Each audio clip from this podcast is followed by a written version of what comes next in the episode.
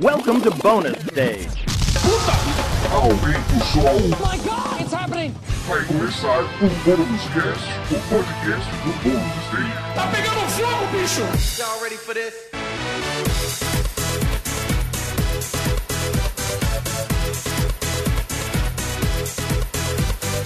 Sejam muito bem-vindos a mais uma edição do Bônus Cast, o podcast do Bônus Stage sobre jogos, videogames, entretenimento eletrônico e cultura pop.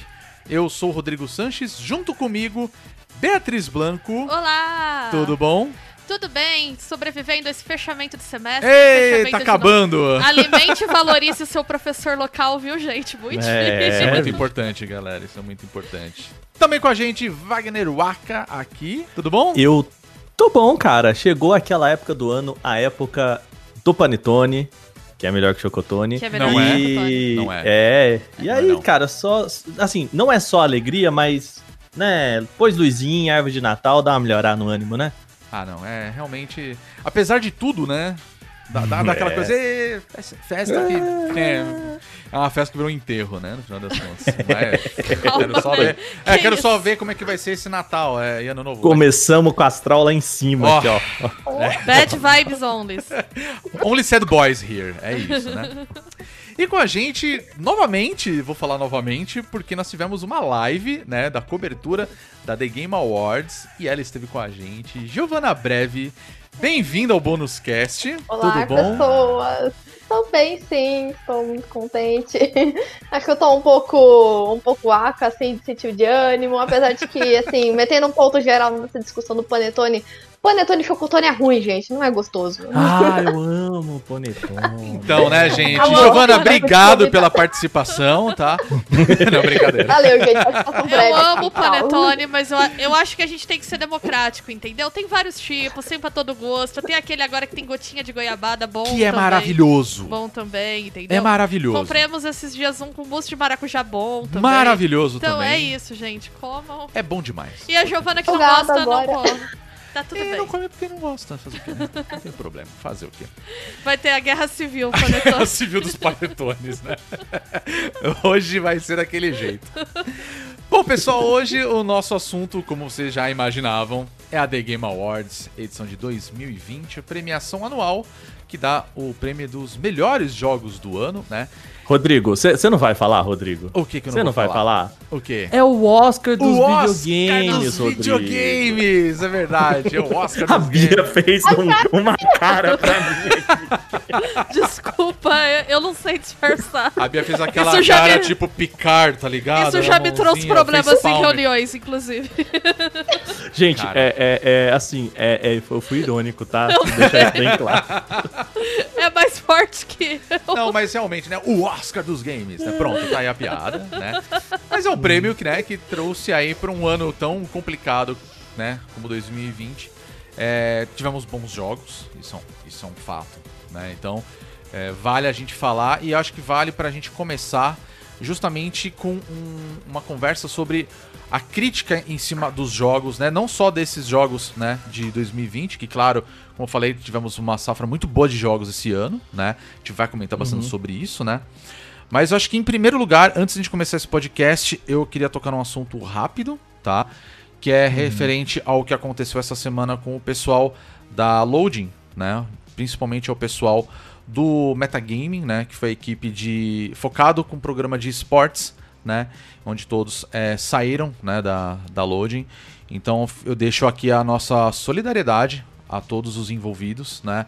Nós do Bônus Stage nós acreditamos num jornalismo é, verdadeiro no sentido de que nós estamos é, como jornalistas, né? é, sempre procurando a verdade, sempre procurando trazer um, um- um bom trabalho. Infelizmente por né, problemas internos deles tivemos o fim do metagame, né? Apesar de ser uma, uma semana apenas, né? Do, do canal Star Wars, então a gente deixa aqui a nossa solidariedade. Eu não sei se a Bia, o Aka ou a G quer falar alguma coisa? Vocês têm um espaço aberto também. Eu só gostaria de dizer que, é, mais do que nunca, a gente precisa discutir condições de trabalho e ética no jornalismo de Com videogames certeza. também.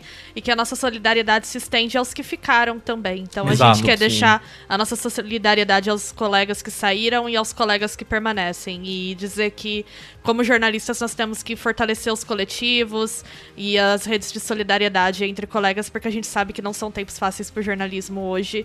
E embora muita gente, né, eu vi algumas pessoas querendo dar uma diminuída, dizendo: ah, mas é só jornalismo de entretenimento, cultura pop. É, é jornalismo sim.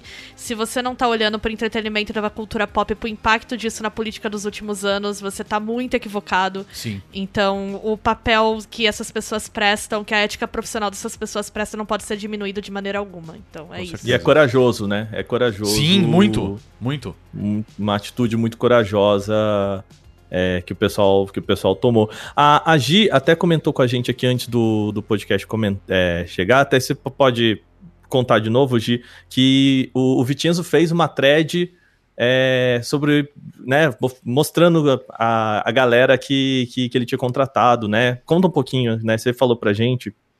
Sim. É, gente, pra quem não sabe, o Vicenzo, ele foi o editor-chefe, né, agora ex-editor-chefe do programa do Metagaming. É, também é um cara super dedicado e super inteligente assim, na área de esportes. E aí ele fez uma thread no Twitter, que vou deixar nos comentários, acho, do post, essa thread pra compartilhar, porque essas pessoas, querendo ou não, elas fizeram uma atitude muito digna e muito corajosa da parte delas, mas elas também precisam pagar boletos, então elas também estão precisando de emprego. Teve muita gente que não era de São Paulo, que veio de São Paulo porque acreditava no metagame, sabe? Então, assim, é, eu acompanhei o primeiro programa no primeiro dia e, assim, eu vi os apresentadores com brilho nos olhos, sabe? Porque É, Sim. falar de games, assim, TV aberta é um desafio. Eu trabalho em televisão e, assim, é muitas barreiras. É, é gente que não sabe, é gente que acha que só fica nessa de, ah, entretenimento não é nada demais e.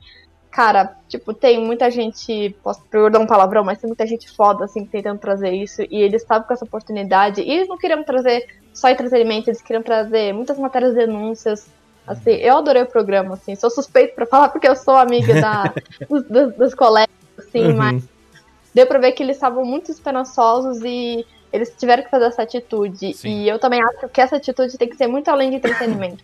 tem muita redação que sofre de muito abuso, sofre de muita censura Sim. e infelizmente as pessoas ficam à mercê disso, assim, de não poder sair, de sustentar a família, de não poder fazer nada, sabe? Sim. Eu acho que espero que essa atitude também inspire outros colegas de outras áreas. Com certeza. Uhum. Com certeza. Bom, Bom, fi- fica nosso apoio, né? Fica é nosso isso. apoio, e, claro, como a gente sempre fala para pro pessoal que a gente conhece, que tá na área, né? O que tiver ao nosso alcance, contem com a gente. Claro. Né? Então, é Total. isso. A gente deixa esse recado pro pessoal. Além disso, antes de começar o podcast, né? Olha quem aí. não assistiu Ah. a nossa live, não É. tá conhecendo a Gi agora, né? Então eu queria que a Gi também se apresentasse pro pessoal, falar um pouco dela, o que você anda fazendo, né? Como te encontrar. Depois no final do programa a gente sempre deixa o espaço também, mas a gente não tem problema, pode falar aqui também. Gi se apresenta pro pessoal, fala pra gente quem é você aí na fila do pão, como a gente sempre brinca com a galera. Bom, na fila do pão agora eu sou sempre de máscara e álcool em gel Certíssima. Sim. Consciente. e com o método de distância da pessoa. Bom, gente, olá, eu sou a Gi, eu sou jornalista, eu sou. Eu também escrevo para alguns lugares, já escrevi pra Vice, pra GameSpot, pra. Enfim, pra muitos lugares, agora eu não lembro de cabeça. Olha E eu aí. também escrevo ultimamente agora pro Start Wall e também pro Garotas Geeks, que é um site só feito por mulheres há 10 anos no site no ar. E é isso. Eu fico no Twitter falando bobagem, resumindo. Todos nós, Todos todos, nós, nós. todos Todos nós. Muito bem, a gente participou com a gente da nossa cobertura da The Game Awards, né? Então vamos falar de prêmio, né? De joguinho, né? Do Oscar dos videogames, como Ai, meu disse o Deus, Oscar. de novo. Eu adoro esse termo, gente. Vocês vão me desculpar, mas eu adoro esse termo. É muito comédia, né? Ai, Porque vocês cara. sabiam que o videogame lucra mais que a indústria do cinema. Cara, Começa Nossa esse papo de novo. Clássico. Todo ano esse papo, Clássico. né, gente? Vamos combinar que não dá mais, né? Essa garotada fica conectada. Porque agora a inovação são os games. Os games têm muito potencial. Você sabia que o cinema hoje usa a mesma tecnologia desenvolvida nos games, né? Como o Unreal, né? Enfim, É. né? chega, chega, acabou a nossa cota aqui de tecnologia. Né? Mas É. The Game Awards rolou no dia 10 agora, foi na quinta-feira, né? O grande vencedor do prêmio do jogo do ano foi The Last of Us, né? Além disso, ainda abocanhou num total de se- sete prêmios, correto, né? Sete prêmios, sete recorde na, na The Game Awards. É né, o desde que Titanic dos games, Rogerinho. É tipo isso, o Titanic dos games. É, a Bia fala. Mas a Bia. Mas a ela Bia também extrapola. Ela curte, É. eu sei, eu sei. É o Avatar, Bia. Não é, ava- É o no Avatar é bilheteria, né? Avatar acho que foi bilheteria, É, mas de prêmio é. É, Ou é isso ou o Senhor dos Anéis, alguma coisa do tipo. Gente, mas minhas enfim, né? referências é Titanic, eu sou velha. ok, tá. Não precisa se entregar também.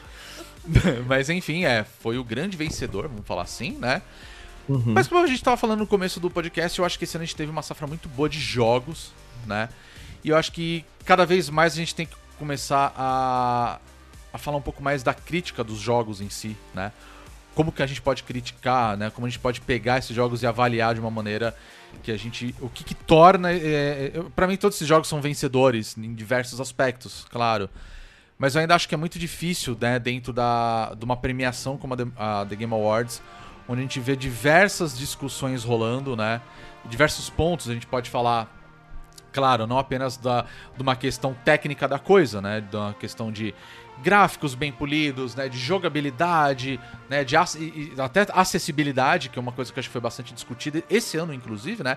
E vai alguns pontos além, como a gente já veio falando durante o ano, tanto a questão é, de como as empresas elas estão é, lidando com formas trabalhistas também. A gente não pode deixar de Uhum. falar isso, né? Enfim. É, o- o né? Rô- o antes da, da até da gente começar, eu, eu Sim. sei que eu. Até eu acho que eu fiz isso no ano passado também, mas. é, contar um pouquinho, pessoal, como funciona. É, né? eu ia a- a- sugerir isso mesmo. Quem vota, quem controla, É, o que é a TGA? Por favor, Sim. sim. Momento O- contexto. Bom, tem muito contexto. Né? É, em 2015, 16. Ah, eu não me lembro. O, na época ainda que o, o Theo Azevedo, que era editor do All Jogos, que né, o All Jogos agora é, virou Start, enfim, né, não exatamente, mas enfim. E ele participava do júri, junto com o pessoal do Omelete também passou a participar e tudo mais. Eu perguntei pra ele, cara, e aí, como é que funciona, né? E a- é- essa. O, o mecanismo é o seguinte, né? Eles convidam os, os jornalistas, a imprensa, inclusive é o que também é, é um modelo que foi replicado pela Brasil Game Awards, né? Eles convidam os jornalistas e eles fazem o seguinte: olha, é, a gente vai mandar para vocês o- as categorias, vocês votam primeiro em quem cada, cada veículo acha que é válido. Indicável, Aí eles né? montam os indicados, né? Depois, uma segunda votação, só dos indicados, cada veículo escolhe né, as melhores de cada categoria. Então, assim, é, primeira, primeiro ponto é, diferente, por exemplo, do Oscar, que é uma premiação que, né, da academia. O que, que é academia? Academia é junta todos os sindicatos, né, tanto da, da galera da técnica, é, da imprensa, do pessoal, né, toda a categoria do cinema, né, todas as categorias do cinema, né, e é, o pessoal vota, né, no, no- não por, por- de novo, primeiro sem a necessidade de um de uma lista e depois com uma lista dos indicados, né? É, é assim que funciona. Então, acho que aí a gente já começa na primeira parte, que é essa é uma votação da crítica, diferente do cinema, que é uma votação da indústria Sim. né? E, e- então é, é muito assim, a gente falar sobre os resultados da The Game Awards é a gente falar também sobre a crítica de games, né?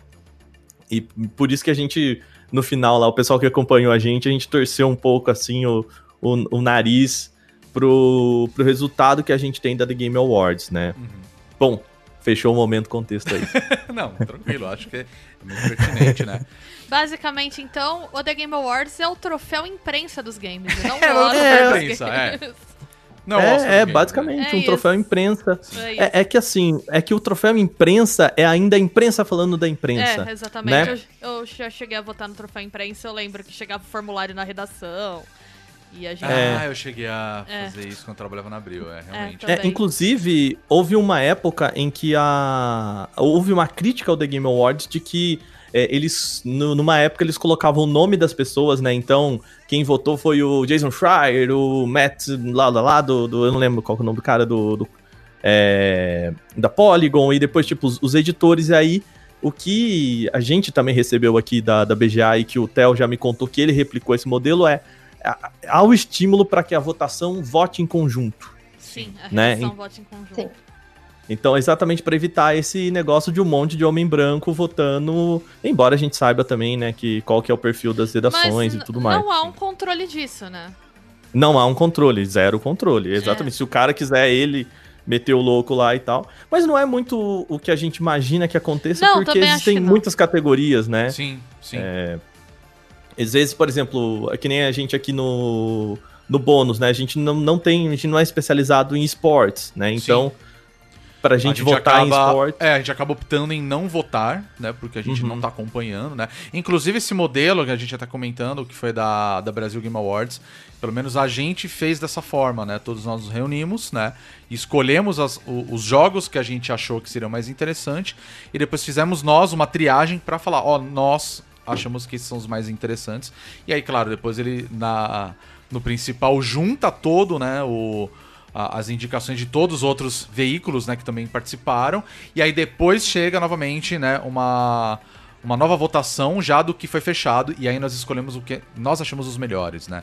Eu imagino que ele deva seguir o mesmo padrão do que foi a, a The Game Awards, né? Agora, é, uma coisa que eu queria discutir, já que o modelo de votação é esse, é um modelo da crítica, é.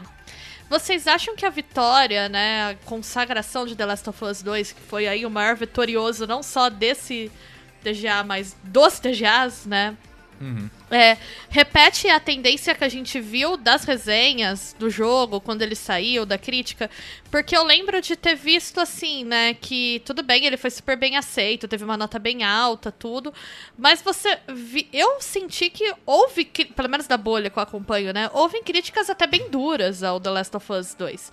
Tanto da questão do crunch quanto da representação da violência nele e dele trazer uma discussão sobre violência, né? Que alguns críticos apontaram que ele não, ele não resolve muito bem. E aí, de repente, você tem esse jogo sendo super consagrado, né? O que, que vocês acham que acontece? Talvez é, exista muitas críticas de games e a gente acompanhe só uma?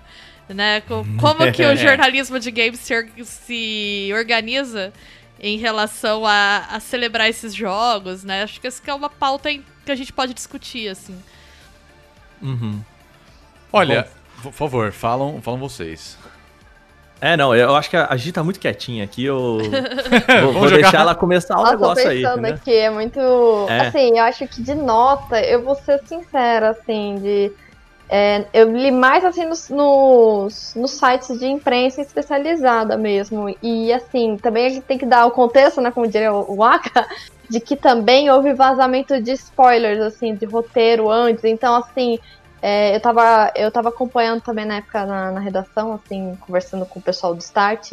E eu não fiz o review, quem fez o review foi o Isidro, mas assim, teve umas certas orientações assim do que pode ou não falar. E eu senti É. assim, no primeiro momento as críticas tava muito assim, é, ai, a Ellie pode fazer isso, isso, isso, isso, isso, aquilo, e assim, não tava assim, tipo, crítica. faltou um pouco. É, uma crítica, um sentimento, mas eu acho que foi porque é, foi orientação da assessoria da PlayStation que orientou, sabe? Uhum. Aí acho que depois foi tendo umas análises mais aprofundadas, assim, que eu também vi muita gente falando que achou muito. é, achou o roteiro meio. Não vou falar batido, assim, mas parece que é muito parece que não inovou. Também vi críticas falando de que realmente poderiam sentir o crunch através do jogo, no sentido de foi muito longo. Enfim, assim, eu acho que foi bem. Eu senti que foi bem.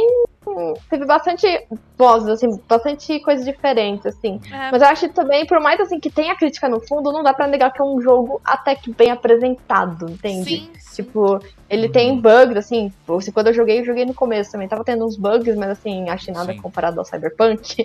mas dá pra passar, sabe? Dá pra você ver atualizações, dá pra você ver que foi bem trabalhado, apesar das todas as críticas que ele teve, assim.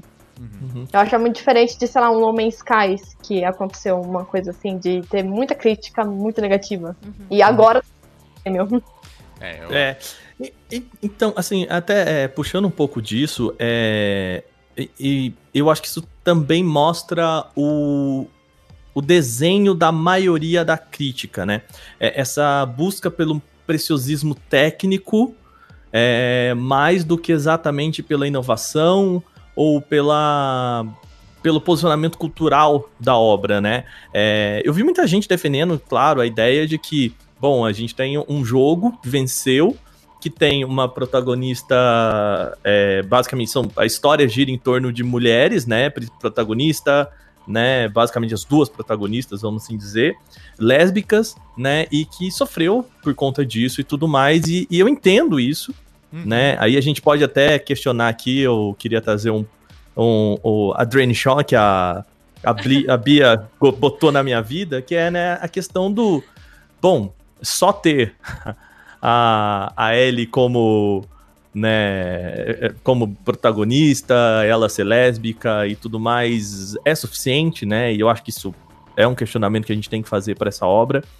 E mas e o pessoal falou, pô, e eles merecem um reconhecimento sobre isso. E eu entendo, tipo, quando você fala pra mim, é um jogo, eu não vou dizer impecável, mas assim, tecnicamente é muito bem polido, né? Óbvio, assim, tecnicamente ele é excelente. Mas eu acho que a gente consegue premiar técnica, porque existem categorias técnicas. Né? Então, Sim. por exemplo, é, que eles ganharam de atuação, design de som, blá, blá, blá e tudo mais. Beleza, cara, tá aí, ó. Vai lá, entrega para todo mundo aí, faz teu show e tudo mais, né? É verdade. E então, eu acredito que o conjunto é, do jogo do ano ele tem que ser a consideração do jogo inserido no seu contexto e não considerado como um aspecto técnico no vácuo, sabe? Uhum. E eu acho que o The Game Awards nesse ano foi meio que isso, né? A consideração Sim. de que, ah, nossa, olha aqui, ó, a gente teve é, um jogo impecavelmente técnico aqui, embora ele não traga nada de tão novo pra mesa, né? Entendi. É, eu penso né, que, já trazendo a ponte da Shaw, gente, leiam Adriano Shaw. Infe... Leia Adriano Shaw. Eu vou, eu... Gaming at the Edge, Gaming né? Que é o nome the do... Edge, que é um estudo etnográfico que ela faz com gamers de minorias nos Estados Unidos, que é assim uma coisa preciosa. Infelizmente, desculpa o alto jabá, o único material em português que tem publicado dela é a entrevista que abre o livro que eu organizei junto com o Lucas Goulart, né? O videogame Diversidade e uhum. Gênero. Então... Tem que pedir desculpa não, Bia. Tá bom, Alto Jabá, fomos os primeiros a publicar Shaw em português, maravilhosa. Ela deu uma entrevista pra gente. Mas é, eu, eu tenho planos de traduzir uns capítulos ainda, quem sabe. Mas é, o que ela discute, que eu acho interessante para discutir o The Last of Us, é o seguinte, né? Ela vai fazer esse estudo com jogadores de minorias, e o que as pessoas dizem para ela é: então, para mim, o mais importante não é a pessoa também ser gay, também ser lésbica, né? Uhum. O importante é que ele seja bem representado. E às vezes é mais é tão difícil para mim ou mais difícil se conectar com um personagem gay, lésbica, trans, porque eles são representados como paródias das categorias deles, né? Do tipo, a pessoa lésbica só é definida por ser lésbica, né? Você não tem uma grande complexidade. Eu não acho que é tanto a questão do The Last of Us, embora a comunidade trans tenha reclamado, parte da comunidade trans, da representação é, do rapaz trans no jogo, porque o, o arco dele é, é muito centrado numa Sim. história arquetípica de sofrimento, né? De rejeição familiar de uma pessoa trans. Mas, é, e é, outra coisa que ela coloca é você ter essa representatividade nos personagens gera um nicho de consumo. Nicho de consumo não é movimento social, né? Então, assim. E é. foi. Gente, o Neil Druckmann não é burro, ele sabia que ia ter reação negativa. Ninguém faz um jogo em 2020 com representatividade LGBT achando que os gamers vão achar lindo comprar e tatuar um arco-íris. Todo mundo sabe que vai ter hate na internet. Todo... Com certeza. Essa reação é esperada e é desejada. Porque se colocar contra isso também é um capital social. Sim. E hoje a imprensa não vai defender esse tipo de coisa abertamente, né? Só uns setores aí de blogs, né? Que fica muito no subnível, assim, da, da internet, né? É. Que não é, é oficial. Então, lógico, ele fez uma aposta segura. Né? Muita gente fala, eles arriscaram. Não, foi uma aposta extremamente segura. Né? Eles não arriscaram nada. Né? Ele fez uma Uhum. aposta bem segura e ele teve um retorno de mercado por isso. Acho bom, melhor que representem mesmo, né? Que bom que a gente teve. Mas é, eu também acho complicado você falar, ah, mas então a gente tem que defender o jogo e passar por cima do Crunch por causa disso. Porque é uma É. estratégia, né? E a a Shaw vai falar disso. Ela vai falar: o grande problema com o videogame, ele não trata a inclusão social pra pensar na estrutura, do tipo, vamos trazer mais mulheres LGBT para trabalhar na indústria. Eles tratam como nicho de consumo. Vamos botar personagens LGBT para as pessoas LGBT consumirem. E consumo não faz reforma estrutural. É. Né? Então. E aí, e aí tem jeitos, né, Bia? Por exemplo, assim, pô, a gente tem o Tell Me Why aí, que é, é um jogo que é, trouxe é, essa questão, né, de tipo, olha, a gente trouxe é, um grupo pra desenvolver esse jogo, né? Então a gente Sim. tá preocupado não só em desenvolver um jogo sobre a temática, mas também trazer, né, pessoas trans, LGBT e tudo mais pra produzir o jogo, a gente se preocupa, embora assim, né, aí tem todas as críticas que a gente possa fazer e, e, gente, toda obra vai ter, Claro, tá? Claro. A gente tá aqui pra discutir, né? Não é quer dizer que a gente fala, aí tem crítica e o pessoal fala, ah, então é ruim. Não, gente. A gente tá falando que. Não, não é isso. Até Tamo aqui porque pra discutir, né? não existe consumo ético no capitalismo, né, gente? Então, É, assim, todo é. mundo tem que consumir pra viver. Então, não dá pra moralizar o consumo também. Do tipo, você que É. jogou e gostou de The Last of Us, você é uma pessoa hipócrita. Não é isso, sabe? E se a questão é essa, até o meu ai tá aí pra isso. Entendeu? É, Tipo, É verdade. se a gente for, for discutir, ah, nossa, é importante, então por que que Tell Me Why também não tá nessa discussão? É. Né? Por que que outros jogos que também fizeram isso, talvez de forma até melhor, É, não estão nessa a Hades discussão? tem um protagonista bissexual, né? Então, tipo, se a gente fosse também Uhum. só. E não foi feito com crunch, né? Então. Pois é. É. Inclusive, é. Bom, depois a gente vai falar sobre isso.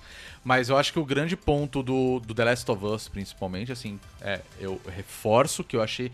Eu fiz a crítica quando a gente recebeu o jogo. Eu achei um jogo muito, muito incrível. Não tenho o que falar. né? Tecnicamente impecável. Tecnicamente impecável. É, graficamente, eu acho que assim, quando eu joguei ele, eu falei assim: esse vai ser o último grande jogo dessa geração, do, principalmente do PlayStation 4, porque ele é um exclusivo, porque ele é muito bem polido nesse quesito. Tipo, achei incrível. Peguei alguns bugs, né? Mas assim, a gente tava jogando antes do lançamento ainda. Então, assim, ia ter correção. E teve essas correções, né? Então, tipo, beleza, é uma coisa que é super compreensível, até porque a gente tá recebendo isso de uma forma antecipada, né? A gente espera isso, pra falar a verdade. E às vezes a gente nem leva isso em consideração. E... Mas eu achei isso muito legal também, o fato da narrativa.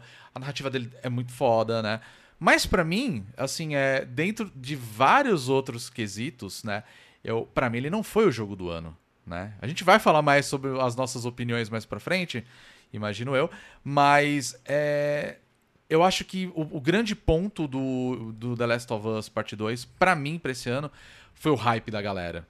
E aí, como a gente tava falando, tipo, o Neil Druckmann pegou tudo isso e, e jogou pra galera. Ele é um showman, né? Ele, é um showman, exato. A né? postura dele na internet e tal, ele sabe, ele gosta do papel de vítima, gente. As interações dele com o Schreier foram ridículas. Foram ridículas, Né? nossa. Mas ele foi patético, curte. né? Por isso que eu falo, essa coisa de ser perseguido fica bem nele, assim, ele gosta. E é uma discussão que o cara joga muito pra torcida no quesito de tipo. Ah, eu acho que, sei lá. vai- Hipoteticamente falando, tá? Ah, é. Final Fantasy foi um jogo muito melhor. Aí o cara fala assim: ah lá, tá vendo? Você tá sendo contra a representatividade. É tipo, não, cara, não é nada disso que eu falei, sabe? mas é mas vai isso. jogar pra torcida. E aí muita gente talvez pegou essa discussão e, e quis jogar, usar isso como argumento. E aí deu no que deu, sabe? Como eu falei, eu acho The Last of Us Part 2 um jogo incrível. Pra mim, ele fecha essa geração, tá? Isso porque Ghost of Tsushima veio depois, eu gostei pra caramba de Ghost of Tsushima. Mas ainda acho que o The Last of Us, pra mim, ele fecha ali e fala, puta, beleza, esse aqui, ó, pode encerrar. Pode lançar o Play 5, que vier agora tá bom, sabe? Porque pra mim foi impecável o trabalho dos caras. Mas ainda pesa essa questão da crítica, sabe? Eu acho que teve muita coisa que precisava ser criticada, discutida, e, e não foi. Aí eu né? acho que a gente pode até entrar num assunto que é interessante, que é pensar das redes sociais entrando nessa equação, né? Não é só mais uma questão da crítica. Por exemplo, o Neil Druckmann, ele fez, né? Ele criou uma narrativa nas Uhum. redes. Eles de fato foram atacados, de fato, porque o gamer é homofóbico, misógino, etc, etc. Insira aqui a minoria que você quer odiar, transfóbico, Exatamente. etc, né? A gente tem esse problema, é real. É, mas ele, como eu falei, é performativo também, né? Ele Com também ele gosta de se colocar nesse papel de perseguido porque é o papel que traz capital social pra ele.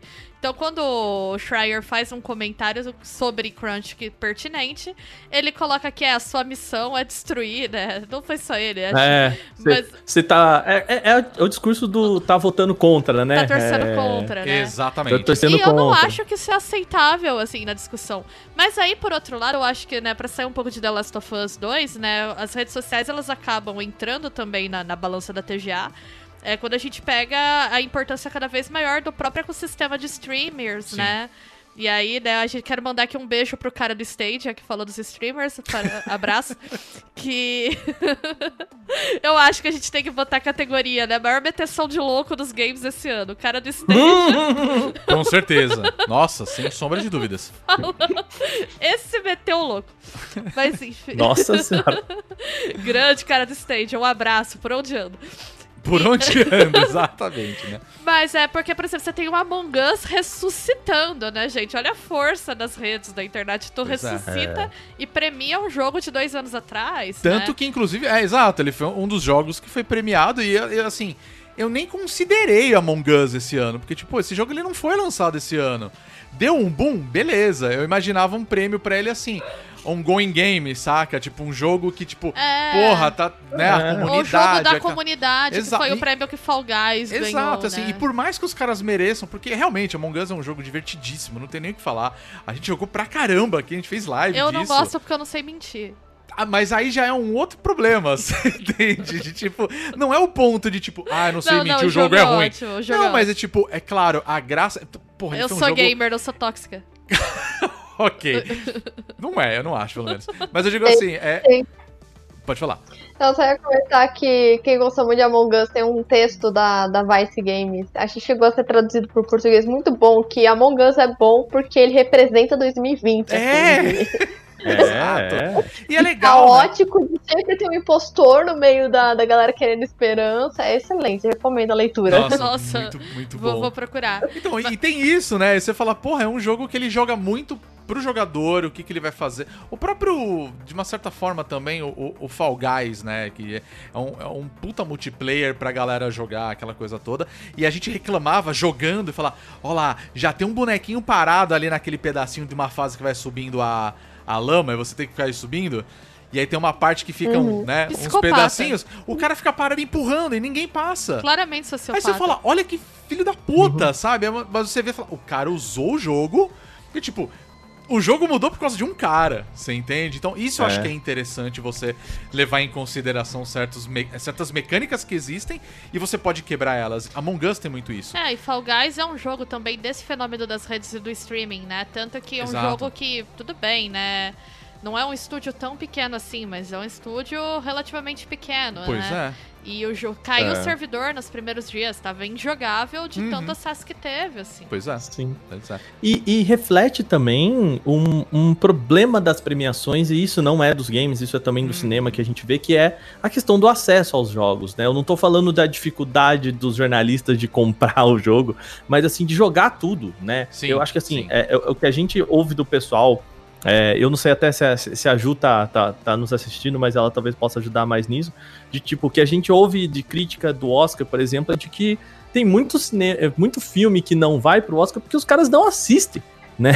Exato. E games é, é mais difícil ainda, porque, cara, o que você exige do cara não é sentar ali na frente. E, óbvio, eu não tô falando que o trabalho de uma pessoa no cinema é sentar ali e assistir Não, um claro. filme por duas horas, mas é, para você consumir um jogo, às vezes você depende de 20, 30 horas, né? É, eu vi gente E- essa semana falando assim, que absurdo fazer review de Cy- Cyberpunk com 30 horas jogadas. Eu falando, gente, vai ter que fazer um estágio. Mas teve gente que zerou Cyberpunk na sua campanha principal em 15 horas. Mas a 17 galera vai É, 15 Tem gente horas. achando absurdo, porque É. ah, isso não reflete não sei quantos por cento do jogo.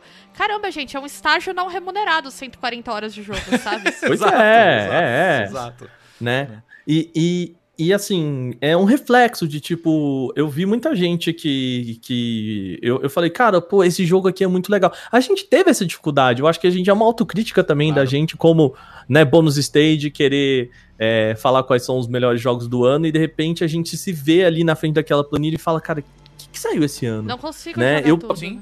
E quantas vezes É, a eu gente parei, fazendo, eu parei em né? jogo de esporte, eu falei, cara, que jogo de esporte que teve esse ano, né? Não, e sabe o que é mais engraçado? Meu. A gente falou, caramba, jogo de esporte, eu não faço ideia. A gente sempre pensa em FIFA. Em E aí a gente falou assim, pô, mas você jogou o Tony Hawk. Eu, caramba, é verdade, teve Tony Hawk, sabe É, assim?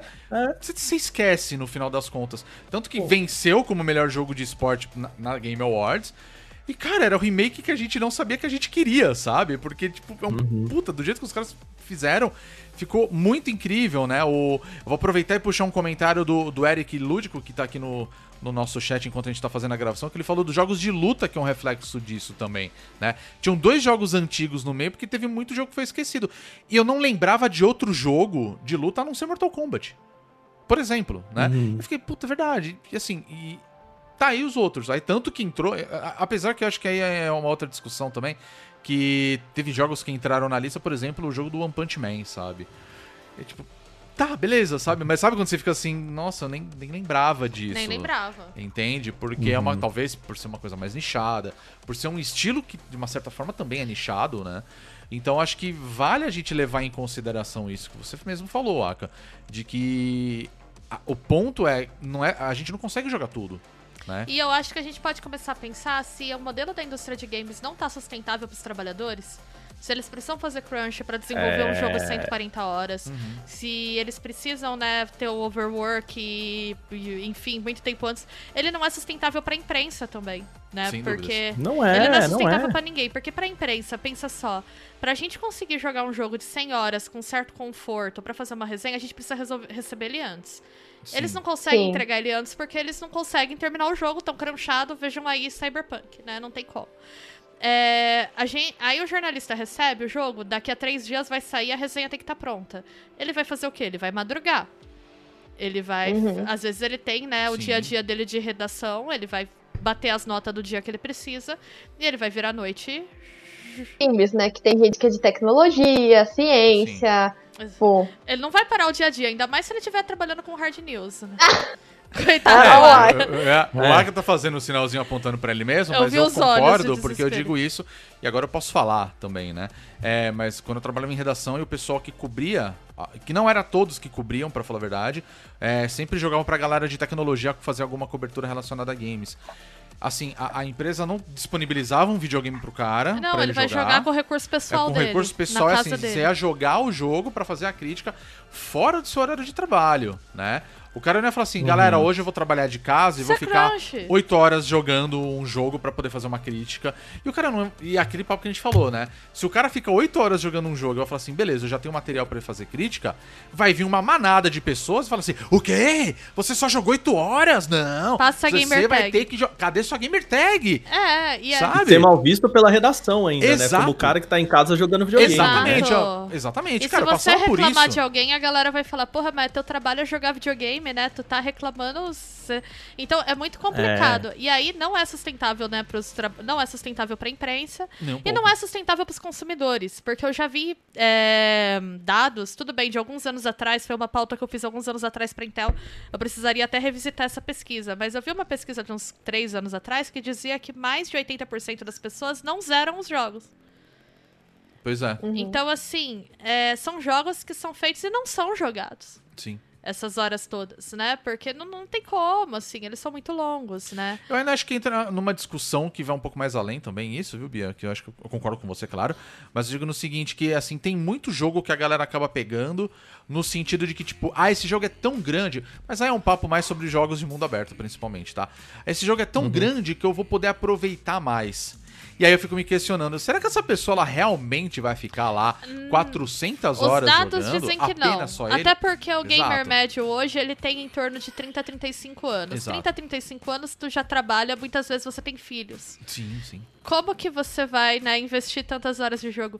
Então, é, mas porque os jogos são cada vez mais caros, né? As pessoas querem que eles sejam longos, porque aí eu não vou pagar 200 reais num jogo de 20 horas. É, justificar. Exato. Então, eu acho que a gente tá num ponto assim, que é quase que, não sei, estouro de bolha não me parece o termo mais apropriado.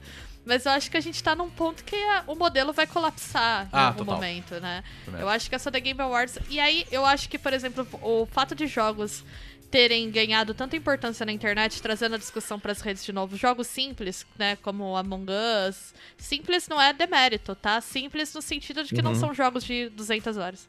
O Among Us, o Animal Crossing, o Fall Guys, né, talvez ele mostre que a gente tem um movimento de retorno a outro tipo de experiência.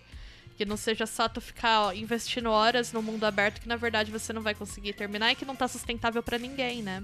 E ao mesmo tempo sempre me pega um ponto, como por exemplo você falou do, do Animal Crossing, né? Eu acho um jogo fantástico Animal Crossing, tá? Eu, eu me diverti horrores esse ano jogando Animal Crossing. Inclusive por conta da pandemia, a maioria das pessoas estavam em casa, né? Estão ainda confinados, pelo menos uma boa parte do mundo, né? Aqui no Brasil, pelo menos no meu bairro onde eu moro, já, já tem vacina, tá? Porque tá todo mundo andando na rua sem máscara. Mas enfim, outro papo, né? Mas num determinado momento você pega Animal Crossing, que é um jogo ah, totalmente família, vamos falar assim, sabe? Porque qual é a mecânica do jogo? É você criar uma casa, né? Você administrar ali a sua ilha, falar com os, né, com os seus villagers ali. E esse ano ele entra na no, dentro do hall do- dos jogos mais, né, o jogo do ano, né? Então eles vêm com o argumento tipo os jogos que tiveram maior impacto entre as pessoas e tudo mais. E nada nada a gente teve uma, uma seleção muito boa, né? Eu particularmente acho que faltaram alguns jogos, mas o argumento é não os jogos que tiveram impacto muito grande nesse desse ano, né? E aí o vencedor acaba sendo um jogo que eu falo assim, tudo bem, ele teve um impacto, mas aonde veio esse impacto? Foi impacto pela questão do desenvolvimento? Foi impacto da, da discussão que a gente teve em cima Não, disso? ô, ô, né? não, eu, eu- assim, cara, o, o The Last of Us ganhou porque ele tem uma, uma perfeição técnica. Sim. É isso, É cara. assim. Então, eu também Porque- acredito que foi isso, né? Não, eu acho que ninguém, assim, a consequência dele de ser um jogo Uhum. Protagonizado, tipo, de ser um, um posicionamento importante tal, total, eu acho que é consequência. Sim. o ponto sim. foi, ele é bonito, ele é tecnicamente impecável, merece ganhar o jogo do ano. O, o raciocínio Sim, é, me parece muito claro sim na sentido, questão assim, técnica, sabe? sem dúvidas, né? Uhum. Mas, por exemplo, então, assim, é... eu, não vejo isso em Animal Crossing, por exemplo. Você entende o que eu quero dizer? De tipo, a mecânica, visual e etc. Mas tá lá, Mas assim, é que sabe? eu, É- não, é- acho que isso é uma coisa que de uma certa forma me incomoda na forma ou do que que faz o, o jogo ser o vencedor, entendeu? É, eu acho que eu tô entendendo o que você quer dizer. Você quer dizer que, tipo, a gente tem um modelo do que é perfeição técnica também, né? Sim, a gente tem um modelo. Porque Exato. de hiperrealismo e tal. Porque aí aparecem jogos que trazem outras propostas e são tecnicamente perfeitos Exato, também. mas é isso que eu tô falando. Tipo, Animal Crossing pra você, ele é um jogo que ele tem uma perfeição técnica? De certa forma, sim. Tudo bem. Tirando o multiplayer dele, que é horrível. É- Exato, exato, entendeu? Então acho que tem muita coisa em jogo ali que a gente pensa de que o que, que transforma esse jogo pra, pra estar ali com uma perfeição técnica. Você entendeu? Porque de uma certa maneira, por exemplo, no meu ponto de vista, é... por que, que não tá o Ori ali no meio? Sim, tecnicamente perfeito Ele é também. tecnicamente perfeito. É. do que ele se propõe, Mas sem dúvidas, é, né? eu acho que aí tem uma questão estética mesmo, né? Dessa coisa do. Ah, eu não vou lembrar agora quem que faz essa discussão, mas enfim. Uhum. Tem, tem um autor que discute questão de masculinidade nos jogos Uhum. e que ele fala que o pós-apocalíptico ele é o sonho da, do gamer arquetípico, né? Se a gente for pensar Sim. no gamer homem, porque é um espaço que não tem lei e que você pode resolver tudo na base da força. Então Uhum. ele possibilita, ele possibilita a vivência de uma fantasia de poder. Que você não vai viver no Animal Crossing, né, gente? Exato, né? então, Então eu acho que aí. a gente tende a pensar que esses jogos são perfeitos esteticamente porque eles eles te dão esse tipo de liberdade, né? Sim. Quem faz essa discussão no Brasil, o Lucas, na tese dele, Lucas Goulart, ele fala do grit, que é essa estética pós-apocalíptica, suja, o mundo é um lugar mau, terrível, e as pessoas precisam sobreviver, né? Que é, é bem representativo. Então, assim, tudo bem, a gente tem um padrão do que as pessoas consideram perfeição técnica, que passa por esse hiperrealismo, passa por uma estética mais sombria, isso é visto como ser um videogame sério. Então por isso que Doom Eternal tava entre os jogos. Ah, agora tá explicado, entende? Não. Não, tô brincando. Não, mas tem a ver também, né? O- Não, tem, o- sem, sem dúvida. Tem a sem dúvida. ver, dialoga com isso. Mas é, até assim, eu acho que o ponto central é, e, e meio o- a macrovisão disso é de que assim a gente pode dizer que a crítica sobre games ela tem uma visão que é conservadora, Isso. né? Ela não tem muito acesso, não é que tem muito acesso, mas ela não tem olhos para inovação e que ela basicamente não posiciona ou ela não é, coloca como critério importante para eles a questão trabalhista da indústria. Sim. Né? Então, assim, ah, na hora de, de a gente. Na hora que o Schreier vai lá e faz uma denúncia, a galera compartilha o tweet, acha maneiro e fala, poxa, é foda, né? Vida é isso mesmo. Mas quando é, a gente precisa conversar sobre o que é um bom jogo e a, a questão da produção do jogo não é colocado na mesa, né? Então, assim, o que me deixa bem claro é isso de que não importa, para a crítica não é um ponto importante. Ele pode até ser um ponto, ele pode até ser base de discussão, mas ele ainda não é prioridade da indústria discutir a questão do crunch. Mesmo né? Desde... que o jornalismo replique as condições da indústria. Exato. Porque o sonho do oprimido né? é ser opressor. Momento citei Paulo Freire da live. Já tem... É, é, é, é. É, exato, é né? Isso, é isso. Essa questão de. Eu fiquei muito refletindo disso depois da live. Né? Tipo, não, porque eu vi gente assim falando, não, porque o prêmio deveria dar por conta do crunch. E tipo, tá, mas aí a gente tem que pensar o que, que eles priorizam pra ser um jogo do ano. Sim. Tipo, vai ter os bastidores? Porque até aí, se for assim, cara, vai ter muita empresa que nunca vai ser indicada, né? Tipo, Sim. já começa por aí. Outra E coisa, ok. a premiação é reflexo da sociedade. É, Eu acho. Sim. Olha, eu, eu Sim. vou até citar um comentário, porque tem isso. eu, eu- obviamente o The Last of Us não foi o meu jogo do ano, né? A gente vai comentar mais. Eu não vou mais ficar falando isso, tá? Mas, enfim. É só as viúvas aqui, É, tá, só as viúvas aqui hoje. Mas eu, eu vi um comentário quando eu critiquei que um cara falou assim: falei, pô, achei um absurdo, né? O que aconteceu com o negócio da, da Naughty Dog, né? Não é de hoje que tem essa, essa crítica do Crunch. É uma empresa que ela, ela mantém isso, né? Isso lá atrás, a gente tá falando de Uncharted, por exemplo, né? E. E teve uma pessoa que me comentou falando assim: ah, a, a Naughty Dog pode não ser um bom lugar pra trabalhar, mas é um bom estúdio. Eu fiquei pensando. Hã? Peraí, brother. Peraí. Peraí, você entende? E aí eu fico pensando. Tá aí, então, como é que você pode falar que é um bom estúdio, um bom lugar, sendo que não é bom pra trabalhar? E, tipo, então é uma merda, cara. Tipo, não, não, não existe isso, você entende? Ou seja, o cara estava querendo defender, né, o, o papo dele de que. Não, The Last of Us é o melhor jogo do ano. É o rouba, mas faz gamer. É, É exato. o maluco do- dos exato, é tipo isso, sabe? De tipo, não, é é uma me- ah, trabalhar lá não é uma boa, mas é, mas os caras são bons. Aí você fala, que, que você quer dizer, sabe? Que tipo, pô, que, que eles contratam profissionais ótimos que fazem um excelente trabalho, mas estão lá trabalhando no, na hora extra, no overtime, no crunch e, e tudo bem, sabe? Então, eu- me fez pensar muito nisso, que assim, a verdade é que a maioria das pessoas estão pouco se fodendo, sabe? Se tem gente lá trabalhando que nem maluco. E provavelmente esse prêmio que os caras ganharam, assim. Esses caras não vai reverter pra eles, sabe? Pra essa galera. Até porque, assim, é um pouco diferente do que a gente tá acostumado com o, o esquema de trabalho aqui no Brasil. Essas pessoas são contratadas pelo projeto. Então, ó, você vai trabalhar no The Last of Us.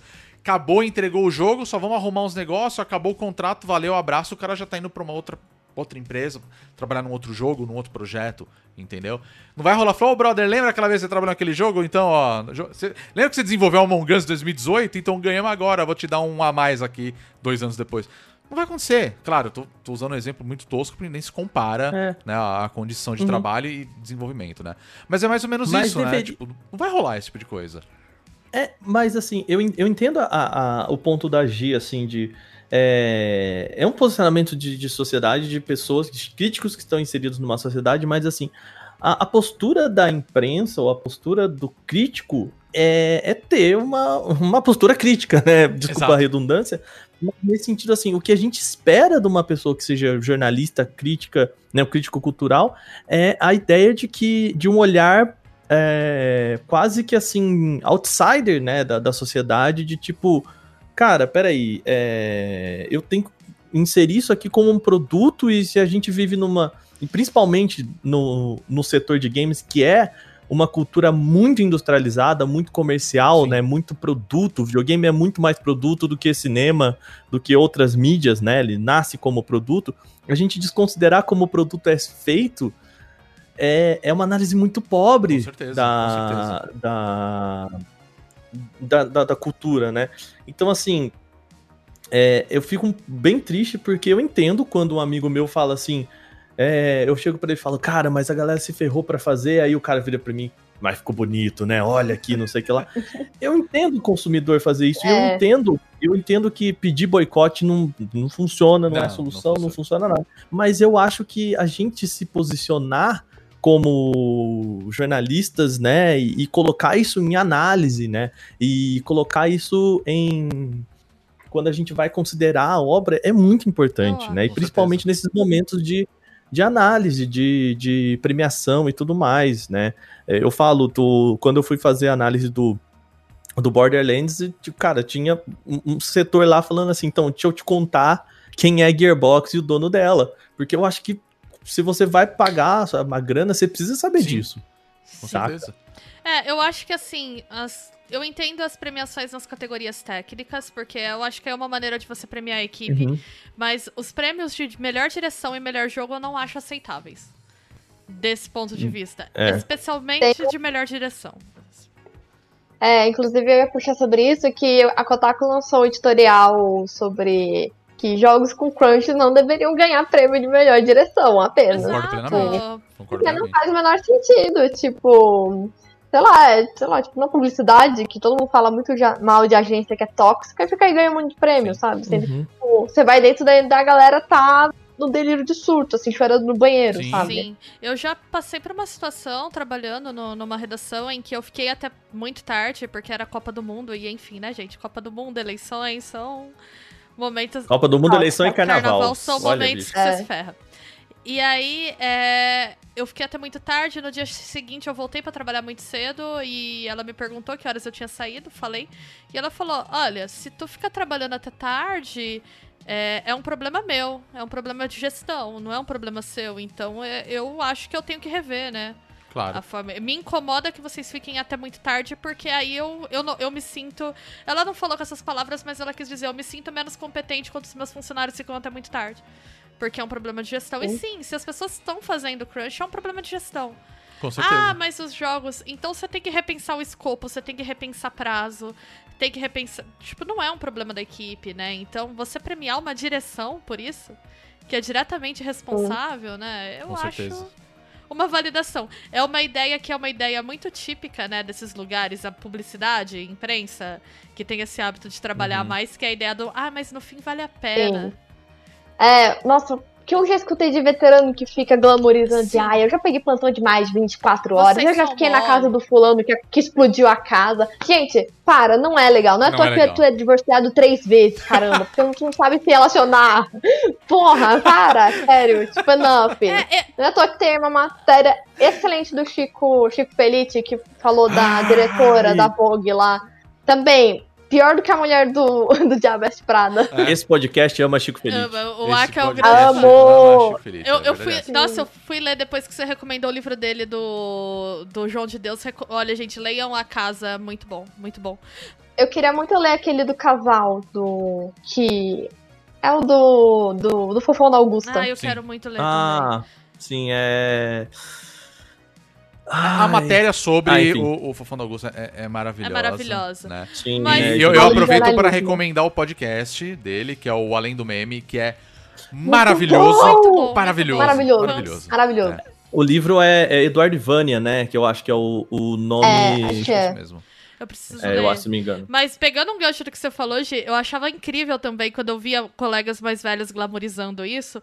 E eles. Uma total incapacidade de ligar isso com coisas da vida. Que nem você Totalmente. falou. Muita gente, né, não que seja o demérito ser divorciado, mas muita gente com problemas graves na vida pessoal, na relação com os filhos, na relação familiar. Que Sim. você E que isso via reflete que era no decorrente do trabalho É. e ao mesmo tempo, ah, mas vocês são moles. É da natureza do trabalho É. trabalhar até mais tarde, assim.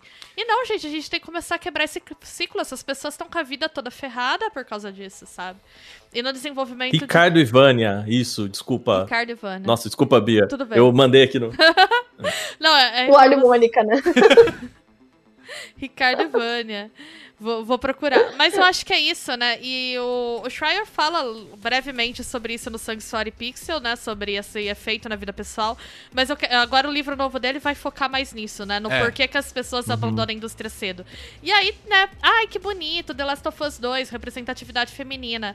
Uma mãe consegue trabalhar num esquema de crunch? Uma mulher que tem filhos. Pois é. Ela vai largar a indústria. Bia, um pai consegue não ser ausente numa indústria de Não, crunch? e- ele, ele vai conseguir não legar né, toda a responsabilidade da criação dos filhos pra mulher, que é um problema também? Uhum. Não, não vai.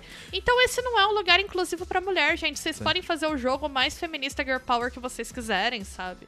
Não, não dá pra dissociar Uhum. as estruturas. Eu acho que a gente não pode diminuir a importância da representação, mas também a gente não pode fingir que o Neil Druckmann foi um herói, como ele gosta de se colocar nas redes, sabe? Ele não é. Ele fez uma escolha de marketing. Sim.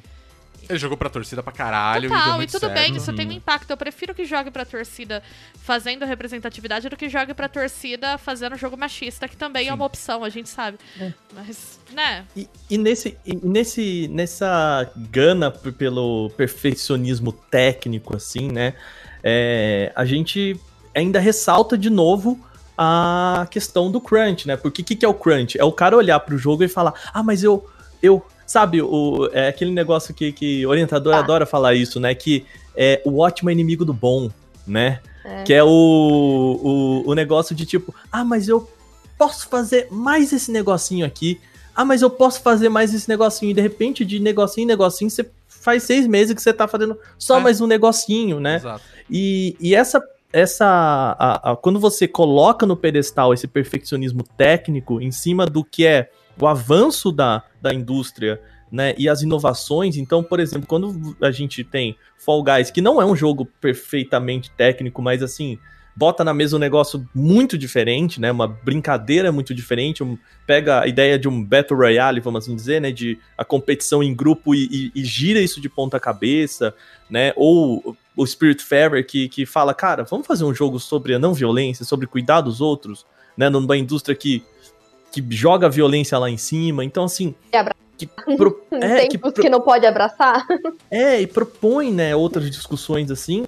A, a indústria não olha pro lado porque a busca pelo perfeccionismo é isso, Sim. assim, tipo, cara, Among Us, que foi um dos jogos, se não o jogo mais jogado, assim, né, é, tirando, obviamente, os dos Fortnite da vida, assim, mas foi um dos jogos em foco, é, ele é bem, bem, ele tem muitas arestas ali e, e tudo bem, assim, eu não vi nenhum amigo meu virar e falar assim, não, mas esse jogo poderia ser mais assim, assado. Obviamente, né, tem coisas que os caras foram ajustando ali e tal, mas é, essa busca pelo perfeccionismo técnico ressalta uma busca, uma necessidade de crunch, uma, uma, um reforço do crunch, Uhum. né?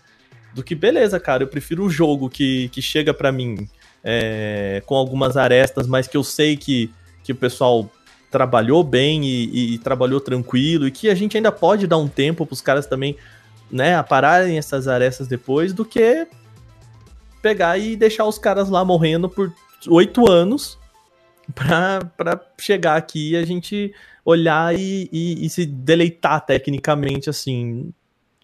Cara, desculpa não, sabe? É, eu acho que a gente pode pensar outros modelos, né? Por exemplo, o Hades ficou dois anos em Early Access.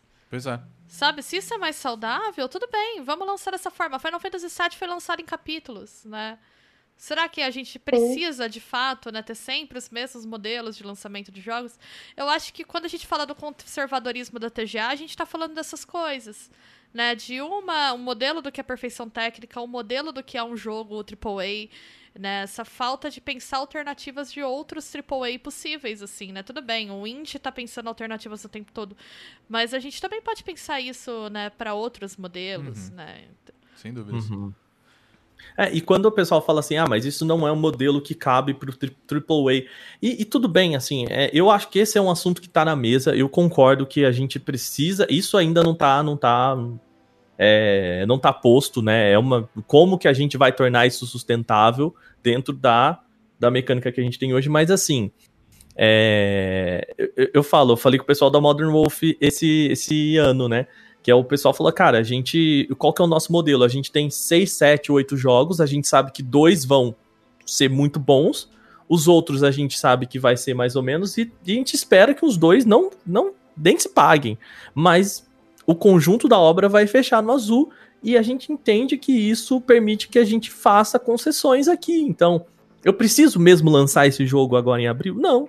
Se ele sair em setembro, eu tenho uma organização que me permite dar mais tempo, né, que me permite oferecer para os desenvolvedores ferramentas para que eles não trabalhem com crunch. Ah, mas não dá para fazer isso com Call of Duty. Não dá, né, você fazer isso com um jogo que lucra um bilhão de dólares em um dia de, é. jogo. Aí você vai falar para mim, ah, mas não dá para fazer Coitado, isso. eles são ah, por quê? pobres. Porque É. é, por, assim, porque a gente precisa discutir também a toda essa questão de capital aberto das empresas de games, né? A gente. Será que, bom, enquanto a gente chove dinheiro pro pessoal também, é, é uma galera que, que precisa, né, da, da, pros caras, se ano que vem lucrar meio bilhão de dólar, é, é um ano merda. E aí você fala, meu filho, você é doente. né? bom, enfim. Enfim, né? Bom, vou fazer uma pergunta pra vocês. É, A gente pode falar dos. A gente nem falou do- dos anúncios. É isso que eu ia falar. Vocês preferem falar falar dos anúncios. dos anúncios que rolaram ou vocês já querem partir pro pros vencedores, a gente dá a nossa opinião ou deixa isso pro final? Eu acho que a gente pode comentar cada um o anúncio que chamou mais atenção, fazer um, assim, Os anúncios e depois um a gente. breve Tá, a gente dá uma quebrada, já, né? Já fecha. Perfeito, perfeito. É. E- e posso, posso puxar isso até com Sim, uma crítica também ao, ao evento, né? Que e é, é o seguinte, assim, eu até falei isso no final do, da nossa apresentação, mas a, a falta de grandes nomes nessa apresentação Uhum. mostrou que, é, de fato, a Covid-19 foi um problema para a indústria esse Sim, ano. Né? A gente vê que muita coisa foi jogado para o ano que vem. E é, a gente também precisa repensar esse, um pouquinho esse esquema. Tudo bem, gente, esse ano eu tô dando muita colher de chá pro Geoff. Pro, eu acho que assim, o que o Geoff conseguiu fazer com o evento, com o que ele tinha na mão, tá de Uhum. parabéns, Não, né? sem dúvidas. Mas. É. Mas o, eu senti assim que a- os anúncios, essa vontade de World Premiere, não sei o que lá, deixaram um pouquinho de lado coisas que eram mais importantes, que era uma premiação, né? Assim, um, em grandes momentos a gente. Ah, e agora, melhor multiplayer, esse, acabou isso aí. Agora, World Premiere, sabe? Parava, fazia um suspense, Uhum. não sei o que lá, World Premiere, papapá, e tudo mais. E na hora de apresentar, bota o Nolan. ano, Dois né? minutos do Nossa, Christopher foi. Nolan batendo papo Foi. é um ASMR pra dormir, né, cara? Porque. É, Extremamente eu- desagradável tu ver a Nossa, cara aquilo daquele é homem. né? terrível. Mas eu acho que isso é, reflete muito o, a o hype promovido pela própria indústria. Né? eu Uhum, acho que até uhum. o fato da- dos vencedores e tudo mais, acho que vem muito disso. Né? A gente já bateu um papo bacana sobre hype também, tem em podcasts, né? Em episódios lá pra trás, né? Então acho que a gente não precisa entrar tanto nesse assunto. Mas, por exemplo, os anúncios pra mim também geraram hype pela expectativa de coisas que a gente tava esperando, né? Uhum. Que não foram anunciadas, por exemplo, Elder, Elder ou Elden Ring, esquece. O Elden né? Ring. O, o Guru tava, não, eu quero ver o Elden Ring, ele Guru. tava aqui na live, a gente tava dando risada por conta disso, né? E aí coisas completamente inesperadas por conta de, do fato da gente gostar, e tudo bem, né? Óbvio, né? A gente gosta dessas coisas. A gente falou, caramba, que legal, a gente ficou feliz, né? Então eu acho que muito parte é, do evento acaba sendo o próprio hype, sabe? E eu acho que você não ter hype nenhum pra anúncios que vão ter, pra mim eu acho que ele torna a experiência muito mais satisfatória, né? Porque tem coisas que você vai falar, ah, ok, legal, achei interessante, estou curioso. E tem coisas que você fala, caramba, eu, eu adoro esse tipo de coisa. Ou vai falar de uma franquia que, porra, você ama e você vê aquilo sendo, é, tendo um retorno ou coisas do tipo, né? Vai gerar, né, aquele, aquele quentinho no coração que você vai falar, ah, cara, que da hora, né? Então, eu não sei, eu acho que talvez a- esses eventos acabam gerando isso. E, e tudo bem, de uma certa forma, né? Mas aí eu fico pensando se o hype também não é um grande problema nessas horas, sabe? Bom, vamos, vamos lá pros anúncios. Vamos pros vai. O que, anúncios, que, que, vai. que vocês. O que, que vocês gostaram mais, assim, do, do que foi apresentado Que, né, desses, dessas novidades aí de trailers World Premiere. Eu gostei do Sephiroth no Smash Bros. pela galhofa. né? Galhofa. Matar o Mario. falar a verdade, vocês imaginavam que ia ter Sephiroth? Não, no- foi muito bom. Não, não. Foi muito Eu achava nada, que né? ia vir ou Sora do Kingdom Hearts ou Crash Bandicoot, porque foi lançado no It's About Time, né? Verdade, não tinha pensado no Uhum. Crash. Eu, eu me que é- diverti. É, Uhum. Eu gostei de ver os indies, né? O Seasons e o outro acho que era o Open Roads. O Seasons Uhum. foi o jogo mais bacana pra mim, de todos. De Sim. todos. O estilo visual dele. Eu, eu já vi, eu falei, ok, eu quero jogar esse negócio só pelo estilo visual. E- Eu não sei nem do que se trata. Eu só quero ver aquelas imagens bonitas, entende? Mas foi isso, assim, os que mais me chamaram a atenção. Super legal Perfect Dark também, né? Mas eu não vou ficar falando todos aqui, só queria deixar uma menção Uhum. honrosa pro Vin Diesel. no dinossauro. Ok, vamos falar. Ark 2. Vamos falar sobre Ark 2, que do nada, Do do nada. nada, aparece um jogo totalmente. ah, sei lá, uma coisa mais pré-histórica. Aí entra Vin Diesel. Do nada.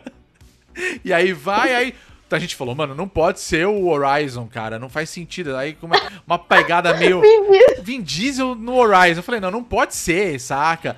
E aí vai, de repente, Ark é tipo, caralho. Ninguém, alguém lembrava de Ark nessas horas? Porque nem Não, a galera tava falando de Velozes Não. Curiosos, inclusive tava rolando uma excelente lore que poderia ser Eles o, passam o, o lore Ah, da velocidade, né? Que o pessoal, eles correram tão rápido que É. abriram numa fenda no espaço-tempo e foram né, o- pro passado. Podia ter sido um Jumanji muito louco também, eu acho que combina. Poderia, poderia. Pô, vocês sabem qual que, é, qual que é o plot twist que depois eu fiquei sabendo? Ah, Que o personagem do, do Vin Diesel, ele é o Santiago...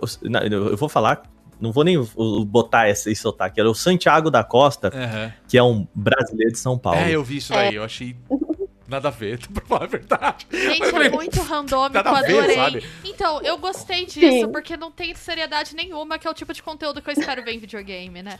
Então, Assim, eu, eu só esperava que o Vin Diesel, sendo um brasileiro, ele botasse ali o This is Brasil! Não, não, eu vou mais além, porque ele, como sendo de São Paulo, eu achei que ele ia mandar um meu. Foi foda isso aí, Meu. meu. Sabe? Aquela, aquela voz dele assim, esse Meu, dinossauro, meu. A gente olho. já Porra, teve meu, essa- meu dinossauro aqui do nada. a gente meu, já teve sabe? essa discussão que São Paulo não tem estrutura pra receber dinossauro no nosso podcast sobre o mundo É pós-apocalíptico. verdade. Então, assim, É verdade. mais um grande furo de roteiro aí. Eu tô lembrando agora daquele vídeo do Lucas, Inutilismo, que é ele ouvindo uma versão beat do, do Renato Russo, e ele, meu, inacreditável, meu, Melted com uma garrafa de Vídeos- Smirnoff. O Melted assim. Beats fez um- uma fancam de São Paulo e toca a Legião Urbana. Eu falei, cara, isso é muito São Paulo. Só não é tão São Paulo porque não apareceram imagens de pastel na feira e cachorro quente com purê. Aí eu falei, isso é São Paulo, sabe? E eu senti falta no, disso no trailer de Ark 2 com o Vin Diesel. Mas enfim, lançamento, já estamos perdendo o foco de novo, gente. Pra variar, acontece toda é, hora. pra variar. Total. Ah, vai lá, Gi, você, o que, que você, você curtiu mais? Bom, eu acho que no sentido assim de premiação, é, eu acho que os anúncios foram melhores que a premiação, na minha opinião. E eu fiquei um pouco hypada com The Callisto Protocol, que é dos mesmos criadores do Dead Space, que é um jogo que eu gostei muito, assim. Claro que ele tá um pouco envelhecido, né? Tipo, alguns conceitos. E o, o trailer me deu, tipo, um, nossa, estou interessada. Mas também, eu acho que pra mim os indies foram mais queridinhos pra mim. Open Road, Seasons. E Take Two, que é do, do pessoal do A Way Out ah, é também. verdade. Legal. muito Querido. Joseph Farrer, né? É. Fuck the Oscars, né? Exatamente. Faltou isso, né? Faltou, No- senti falta disso. faltou. Senti falta. É, inclusive, eu preciso falar, gente, eu coloquei até na pauta aqui, ó. Mass Effect é um jogo. É, Acabou. verdade. Vai Mass voltar. Effect é um jogo. Vai Foi voltar. o, foi o maior vem aí da. Nossa, esse foi o maior vem aí da história dos games. Vem aí. Vem aí. E foda-se. Posso dizer, Mass Effect é um jogo. Calma. Ai, cara. famoso não. trailer de logo, adoro. É, exato, exato. Sim. Paciência, né, gente?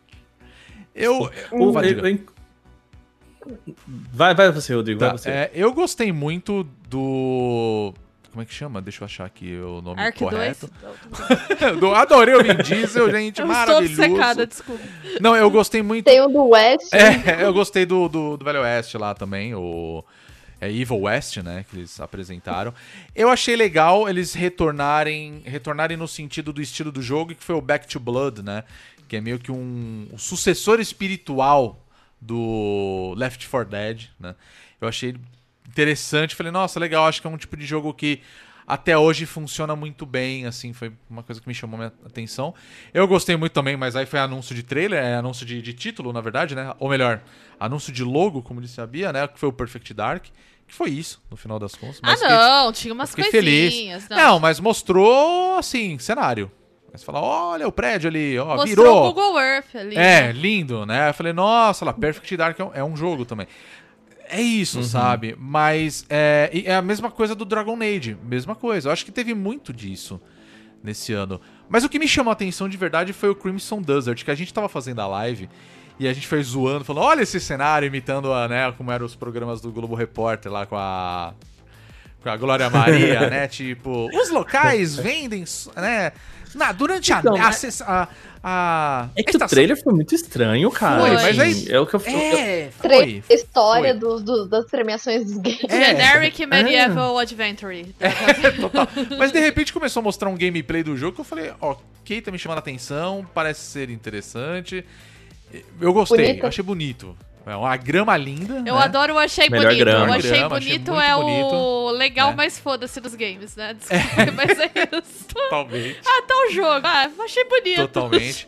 Eu, eu tô muito interessado com o Returnal, né? Que eles mostraram gameplay dessa vez. Foi um anúncio que eles tinham feito é, no meio do ano, na verdade, né? Durante o evento da, da PlayStation. E é um jogo né, que parece ser bem interessante. Na verdade, eu tomei um susto, porque ele começa o trailer com aquele corredor Nossa, da portinha. eu nossa, falei, filho nossa. das Eu puta, odiei isso. vai voltar o Silent Hills. E É. não era nada daquilo. Eu falei, espero que esse jogo puta. flop. É, mas só por isso? Só por isso. Caramba, Bia é tudo mal, gente. Pesado. Rancor. Pesado, pesado. Não, né? brincadeira. Pesado. Desculpa pela equipe. Pode fazer sucesso. Não pode fazer, né?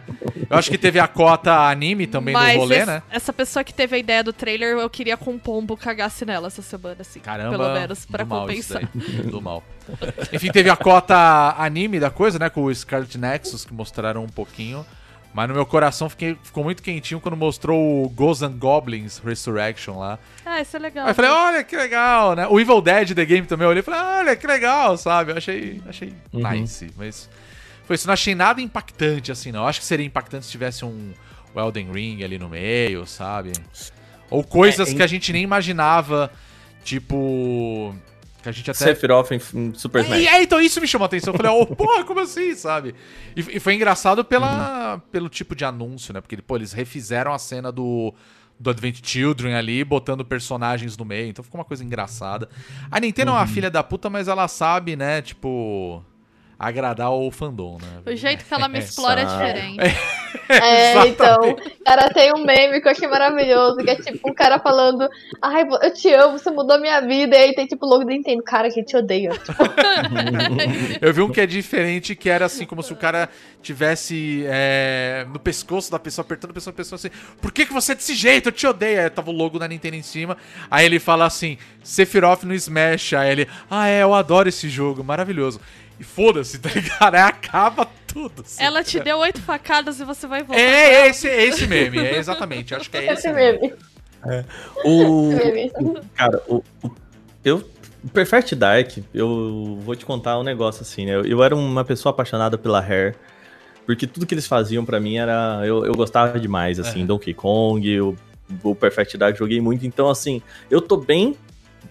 Bem assim, interessado, até porque não tá sendo a Rare que tá fazendo, né? Vai ser do, do novo estúdio lá, o The Initiative. E eu sei, né? Não é muito meu perfil, assim, mas eu sei que a Microsoft sabe fazer bons shooters, é Sim. o que eles sabem fazer, Halo, Gears e tal.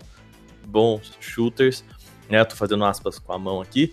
E então, assim, e eu, pra mim, Perfect Dark tava meio morto, assim, Porra, desde meio que eles morto. fizeram zero que. É, porque, não, né? Então foi uma surpresa a hora que eu vi lá, que eu, eu lembro, olha, o logo, eu conheço esse logo, papapá e tal. Foi muito legal. Mas me, me deixa um pouco chateado, assim, eu acho que eu acho que me incomoda um pouco o fato de que a gente, de novo, tem muito trailer, pouco gameplay. E é o motivo pelo qual eu acho que o, o jogo que eu tô mais interessado nesse momento de colocar a mão é o It Takes Two. Do, do pessoal lá. Porque, assim, foi o jogo que trouxe um negócio que me parece mais interessante. A gameplay, de novo, né? A ideia do. é, do, do Joseph Fares e do estúdio, né? Eu não me lembro o nome do estúdio, mas do pessoal que fez o A Tale of Two Sons, né? O Brothers e o A Way Out. O nome do estúdio é aí- Fuck the Oscars. Pronto. Fuck the Pra mim é o Oscars, Fuck né? the Do Oscars. nosso querido Joseph Fares. É a ideia de que você sempre joga com outra pessoa, né? Você. É, a- o, o jogo como uma experiência compartilhada, e eu acho que isso é muito único. Embora, assim, é, o Way Out tenha seus problemas, né? E tudo mais, mas é, é muito único, assim, a- a- o que ele quer propor, sabe? E, e faltam experiências, assim, dessa ideia de que, bom, a gente tá criando um jogo que é feito pra ser jogado de dois, né? E ponto.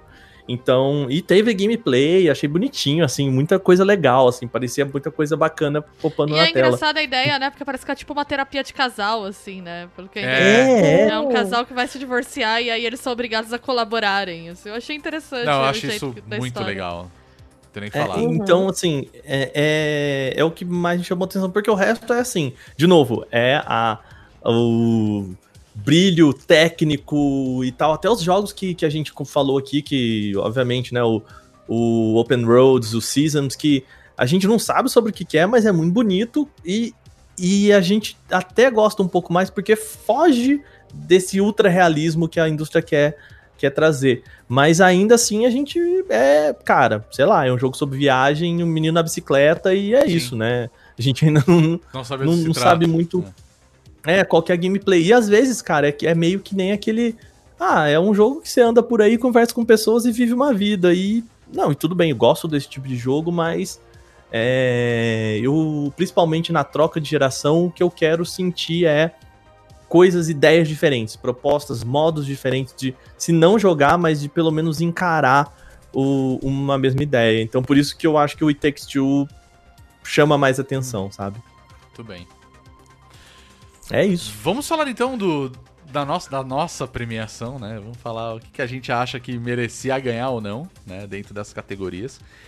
Acho que a gente. Não, assim, É. só dentro das categorias o que a gente. O que a gente- o que- fora delas Não, também. fora delas que também. nem entrou. Pode ser, acho que. Com certeza, qual, com qual certeza É seu, quem- Qual é seu gote? Acho que pode ser. Eu acho que.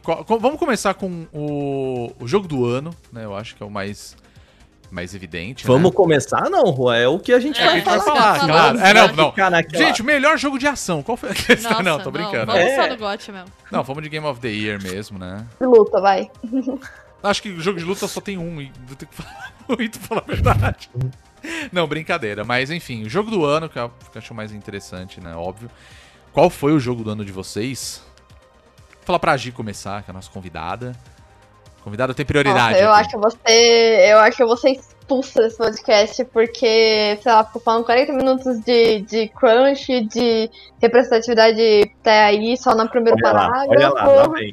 Assim, eu não joguei muito os jogos que foram selecionados, tipo, Go, ah, o Gostosa Tchutchuquinha não joguei, Animal Crossing também não. Quero muito jogar Animal Crossing. É, eu joguei por enquanto só o The Last of Us Part 2 e o Ages, e assim, gente, desculpa, eu acho que pra mim o The Last of Us é o meu jogo do ano, porque eu joguei Ages, eu tô jogando Ages, quem acompanha minha live sabe que eu tô no meio do caminho. Mas ele ainda não me deu aquela chavinha de putz, que jogo incrível. Eu não sou muito fã de roguelike. Eu acho que pro roguelike ele até consegue ser mais acessível para pessoas que não são muito fãs, como eu. Mas aquilo que eu falei na live, gente, é um excelente desperdício de Date Simulator, fala de mitologia grega, que tá batido. Tá batido. eu Eu amo mitologia grega. Eu tipo, eu dei o nome dos gatos dos meus pais de Apolo e Artemis, assim, então assim. Eu gosto muito do Hades, eu acho que eu queria muito que ele fosse tipo o Moonlight em cima do La La Land, sabe? Nossa, eu isso queria ser muito engraçado. esse momento. Isso é assim, engraçado. Eu queria muito presenciar, mas eu acho que o The Last of Us, por mais que ele tenha uma técnica boa, assim, essas práticas técnicas boas, eu senti. Eu, eu, pra mim, assim, mim, por isso que é o meu jogo do ano, né? E não o jogo do ano do Bonus Cast. Foi, foi tipo, uma, história excelente, assim. Eu senti desconforto e ao mesmo tempo queria jogar mais da história, sabe? Eu sou muito apegada ao The Last of Us, gosto muito da Ellie, da. Tipo, queria bater na Ellie em alguns momentos. Eu, eu gosto eu gosto quando o roteiro ele humaniza os personagens, assim. Então, eu tenho vontade de abraçar e bater na Ellie ao mesmo tempo. Então, se, um, se um, seja uma história, seja uma série, seja um jogo, seja um livro, consegue me fazer isso, eu já me ganha, sabe? Porque ele desmistifica essa coisa do herói, sabe? Do protagonista. Tipo, muita gente realmente não gosta da Ellie ou não gosta da Abby, mas ela é tão humana quanto a gente, assim, em quesito de defeitos, de fazer cagada, de ter seus momentos de afeto contra os personagens. Então, é, assim, eu acho que foi um jogo que me pegou muito, assim, eu acho que assim, é um jogo que eu confesso que até em, em eu não vi em nenhum outro jogo, sabe? O que eu vi em The Last of Us Part 2. Então é isso, aqui é um momento fanzice, tchau. Vou se desligar aquela. Tá tranquilo, aqui a gente Caraca, respeita é. a diversidade de opiniões. ah, obrigada. Não, mas eu concordo com É, muitas a gente, coisas. A gente respeita, a gente respeita a diversidade de opiniões aqui, mas gente, a Giovanna caiu? Não. É isso? Ah, não. não, eu tô zoando, eu tô zoando, gente, é só uma piada, é só uma piada. Ela Não, saiu sem dar tchau. Cancelada. Panetone- Né? Eu falei mal do Panetone, então assim, se vocês aceitaram, Ah, eu falei, tá bom, então eles vão aceitar a opinião do... Era um Não, não, eu É acho ótimo quando alguém fala assim, eu detesto o chocotone, eu odeio o panetone porque sobra mais pra mim. Então tá tudo bem, sabe? Exato, Então, não tem problema nenhum. Sim. Bia, você, qual foi o seu jogo do ano? Oi, eu quero falar de Hades agora, pregar a palavra pra você. é, pra mim foi Hades. É, eu gosto muito da- de como eles pegaram a mecânica do roguelike e criaram um senso de progressão pra ela, que tem a ver com a narrativa. É, eu acho que sim, concordo que mitologia é um tema batido que me faz torcer o nariz na maior parte das vezes, inclusive. Mas eu acho que no caso desse jogo eles estão pegando mitologia pra discutir família. E eu acho que a mitologia grega pra discutir família é uma escolha interessante, né? Porque, enfim, todas as relações familiares bizarras que você pode imaginar tá na mitologia Bom, grega. Hades, é, Hades não, é Zeus que o diga, É, né? todo o modelo de família disfuncional que você quiser imaginar tá lá, assim. Então, eu acho que foi uma escolha. Ele é um jogo que ele é divertido, ele não se leva tão a sério. E é- o excesso de seriedade da indústria me incomoda também. É outro motivo pelo qual eu gosto muito de Animal Crossing, que é um jogo pra você cultivar coisas bonitinhas e ter né, contato com as pessoas. É outro jogo que, enfim, eu, eu aceitaria legal ganhar jogo do ano, porque eu acho que teve uma importância muito grande. Mas é, eu acho que Hades é meu preferido, assim. Eu acho que ele traz coisas interessantes como roguelike, como jogo. E do- os dois jogos que eu mais gostei esse ano, incrivelmente, foram dois roguelikes. Foi ele e Gwenander.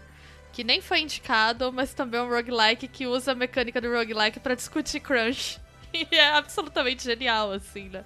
Pra discutir abuso do trabalho, né? Que você fica repetindo as jornadas. Ele brinca com o fato de que, ah, droga, eu já fiz isso mil vezes, mas meu chefe quer que eu vá lá e faça de novo, então eu vou lá de novo. Então é Hades, tá? Pra mim. E é isso. Mas é, eu acho que tinha muitos outros jogos que poderiam estar nesse. Se Spiritfarer tivesse indicado também, eu acho que seria Spiritfarer pra mim, então. Ai, gente, é. Eu acho que pra mim meus tops são The Last of Us Spiritfarer, porque ele é lindo, é um jogo que me fez chorar muito. E eu nunca tive muito esse sentimento de, ai, de terminar um jogo e do tipo, nossa, eu queria apagar minha memória e reviver tudo, sabe? Mas esse jogo eu tive. Esse jogo eu tive sentimento. E fiquei feliz que eu não fiz em live, porque só ia dar eu chorando na live inteira. Po- Posso então falar? Deve. É porque assim, vocês já, já, já falaram. O meu, obviamente, é o, o Spiritfarer. É, eu, não, obviamente não. Eu, eu divido ele com o Ori 2, mas vamos lá. Primeiro, o Spiritfarer, que é, eu acho que ele é um jogo muito, muito 2020, assim, né? Porque ele é um jogo sobre cuidar dos outros, né? E não sei, eu acho que o recado que ele passa sobre isso e como isso vai encontra meio que toda a indústria assim que é sempre né a ideia de que você tá num jogo de videogame é pra para ser oposição a alguma coisa e tudo mais e, e é um jogo cara que assim tem um monte de gente lá e a ideia é você cuidar dessas pessoas né que elas estão no, no leito de morte delas e traz algumas mecânicas assim que são gostosinhas né eu acho que tudo ali é muito único, assim, a forma como você anda pelo barco, a hora como você passa pelo mapa, como você faz as, a- as coisas que ele propõe, né? A arte dele é maravilhosa, a trilha, como aquilo acompanha tudo, e o texto e, e tudo. Então, assim, pra mim, eu acho que ele tem a perfeição técnica que a gente fala aqui, né? E ele traz algo novo pra mesa, uma discussão nova de que, né, não é tão nova assim, mas uma discussão pelo menos diferente de que videogame a gente pode falar sobre coisas simples assim também, né? De vamos discutir, principalmente nesse ano tão difícil que é, é foi 2020. Eu lembro que eu entrevistei um, um dos desenvolvedores, que é um cara que desenvolveu Gears of War. E aí ele saiu pra, né, ajudar a, a, a Thunder Lotus. E o negócio que ele fala é de tipo, cara, sei lá, eu queria fazer um negócio diferente do, do, do que vinha trabalhando, né? E, e, meio que toda essa maturidade dos desenvolvedores, né? Dele, dele, do cara virou pai, também a gente vê que isso é o um negócio da indústria nos últimos tempos, com God of War, né? Toda a questão da paternidade. E ele, putz, eu queria contar uma história sobre cuidar dos outros, né? E eu acho muito bonito, assim, é, é, é uma atitude, um, uma história que, que vale muito a pena ser, ser reforçada. E o meu outro é o Ori 2, que muita gente pode falar, pô, mas é Ori de novo, e eu discordo disso, porque a gente.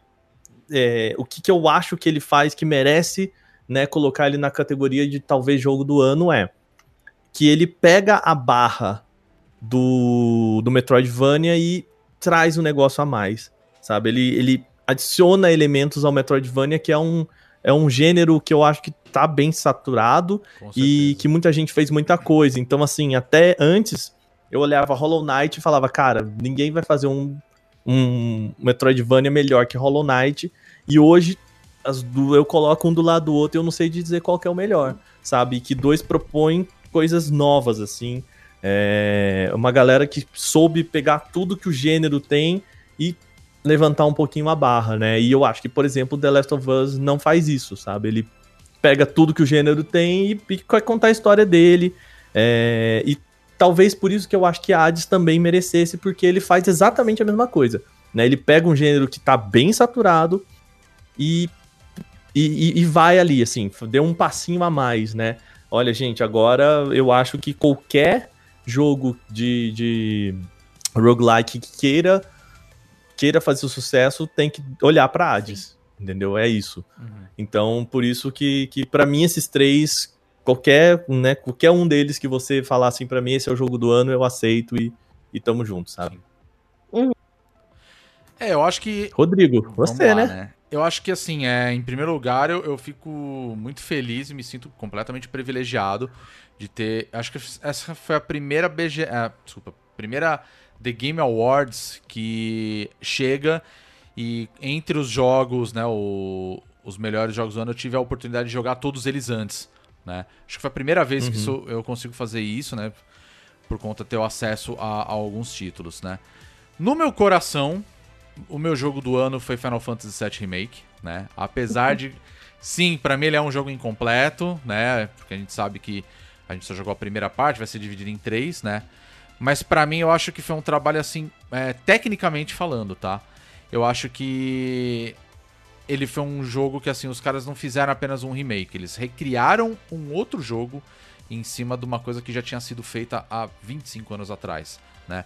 Eu acho isso louvável, porque quando a gente fala de remake, né, a gente até falou disso né, uns episódios atrás, de, o lance de remake, de reboot, de remaster e tudo aí mais ele foi de fato um remake que ele foi feito na base assim completamente diferente do original. E eu acho isso muito interessante, porque ele não tá lá para fazer um gráfico incrível, maravilhoso e belo assim, tudo bem, tá mostrando tudo aquilo que a gente já tinha visto, né, quando foi lançado no, no PlayStation 1, de uma forma completamente diferente e eu achei isso muito interessante, a forma que eles fizeram. Não é o mesmo jogo. É, ele. Entende? Não, não é, é o mesmo é, jogo. É, não é. Mas ao mesmo não tempo é. é, o mesmo jogo. Ele só tá sendo é, contado numa, uma, numa visão completamente diferente, né? E eu acho que os caras fizeram, de fato, um bom trabalho. Ainda tá sendo feito, né? Então a gente vai ver aí daqui a uns anos uma versão completa aí do Final Fantasy VII Remake.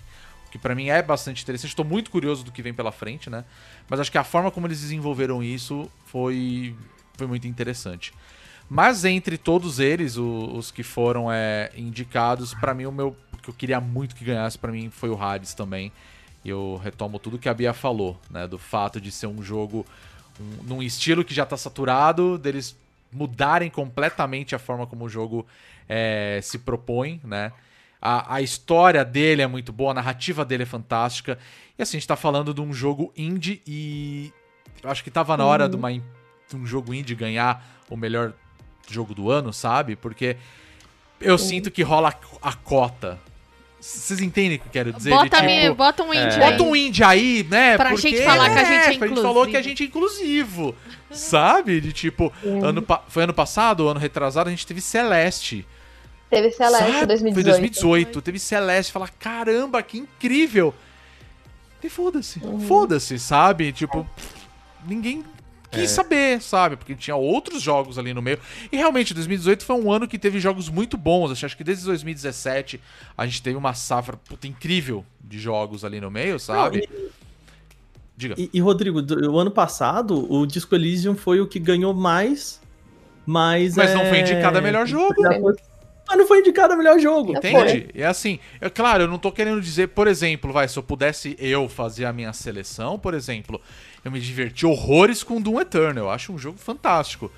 Mas na minha concepção, eu não colocaria ele entre os melhores jogos do ano. Você entende? muito injustiçado, assim, já metendo na minha opinião. Um que foi muito injustiçado também, assim, Aham. mas acho que eu talvez sou suspeita, que eu acho que pra mim poderia estar num jogo do ano, é Crash 4. Pois é.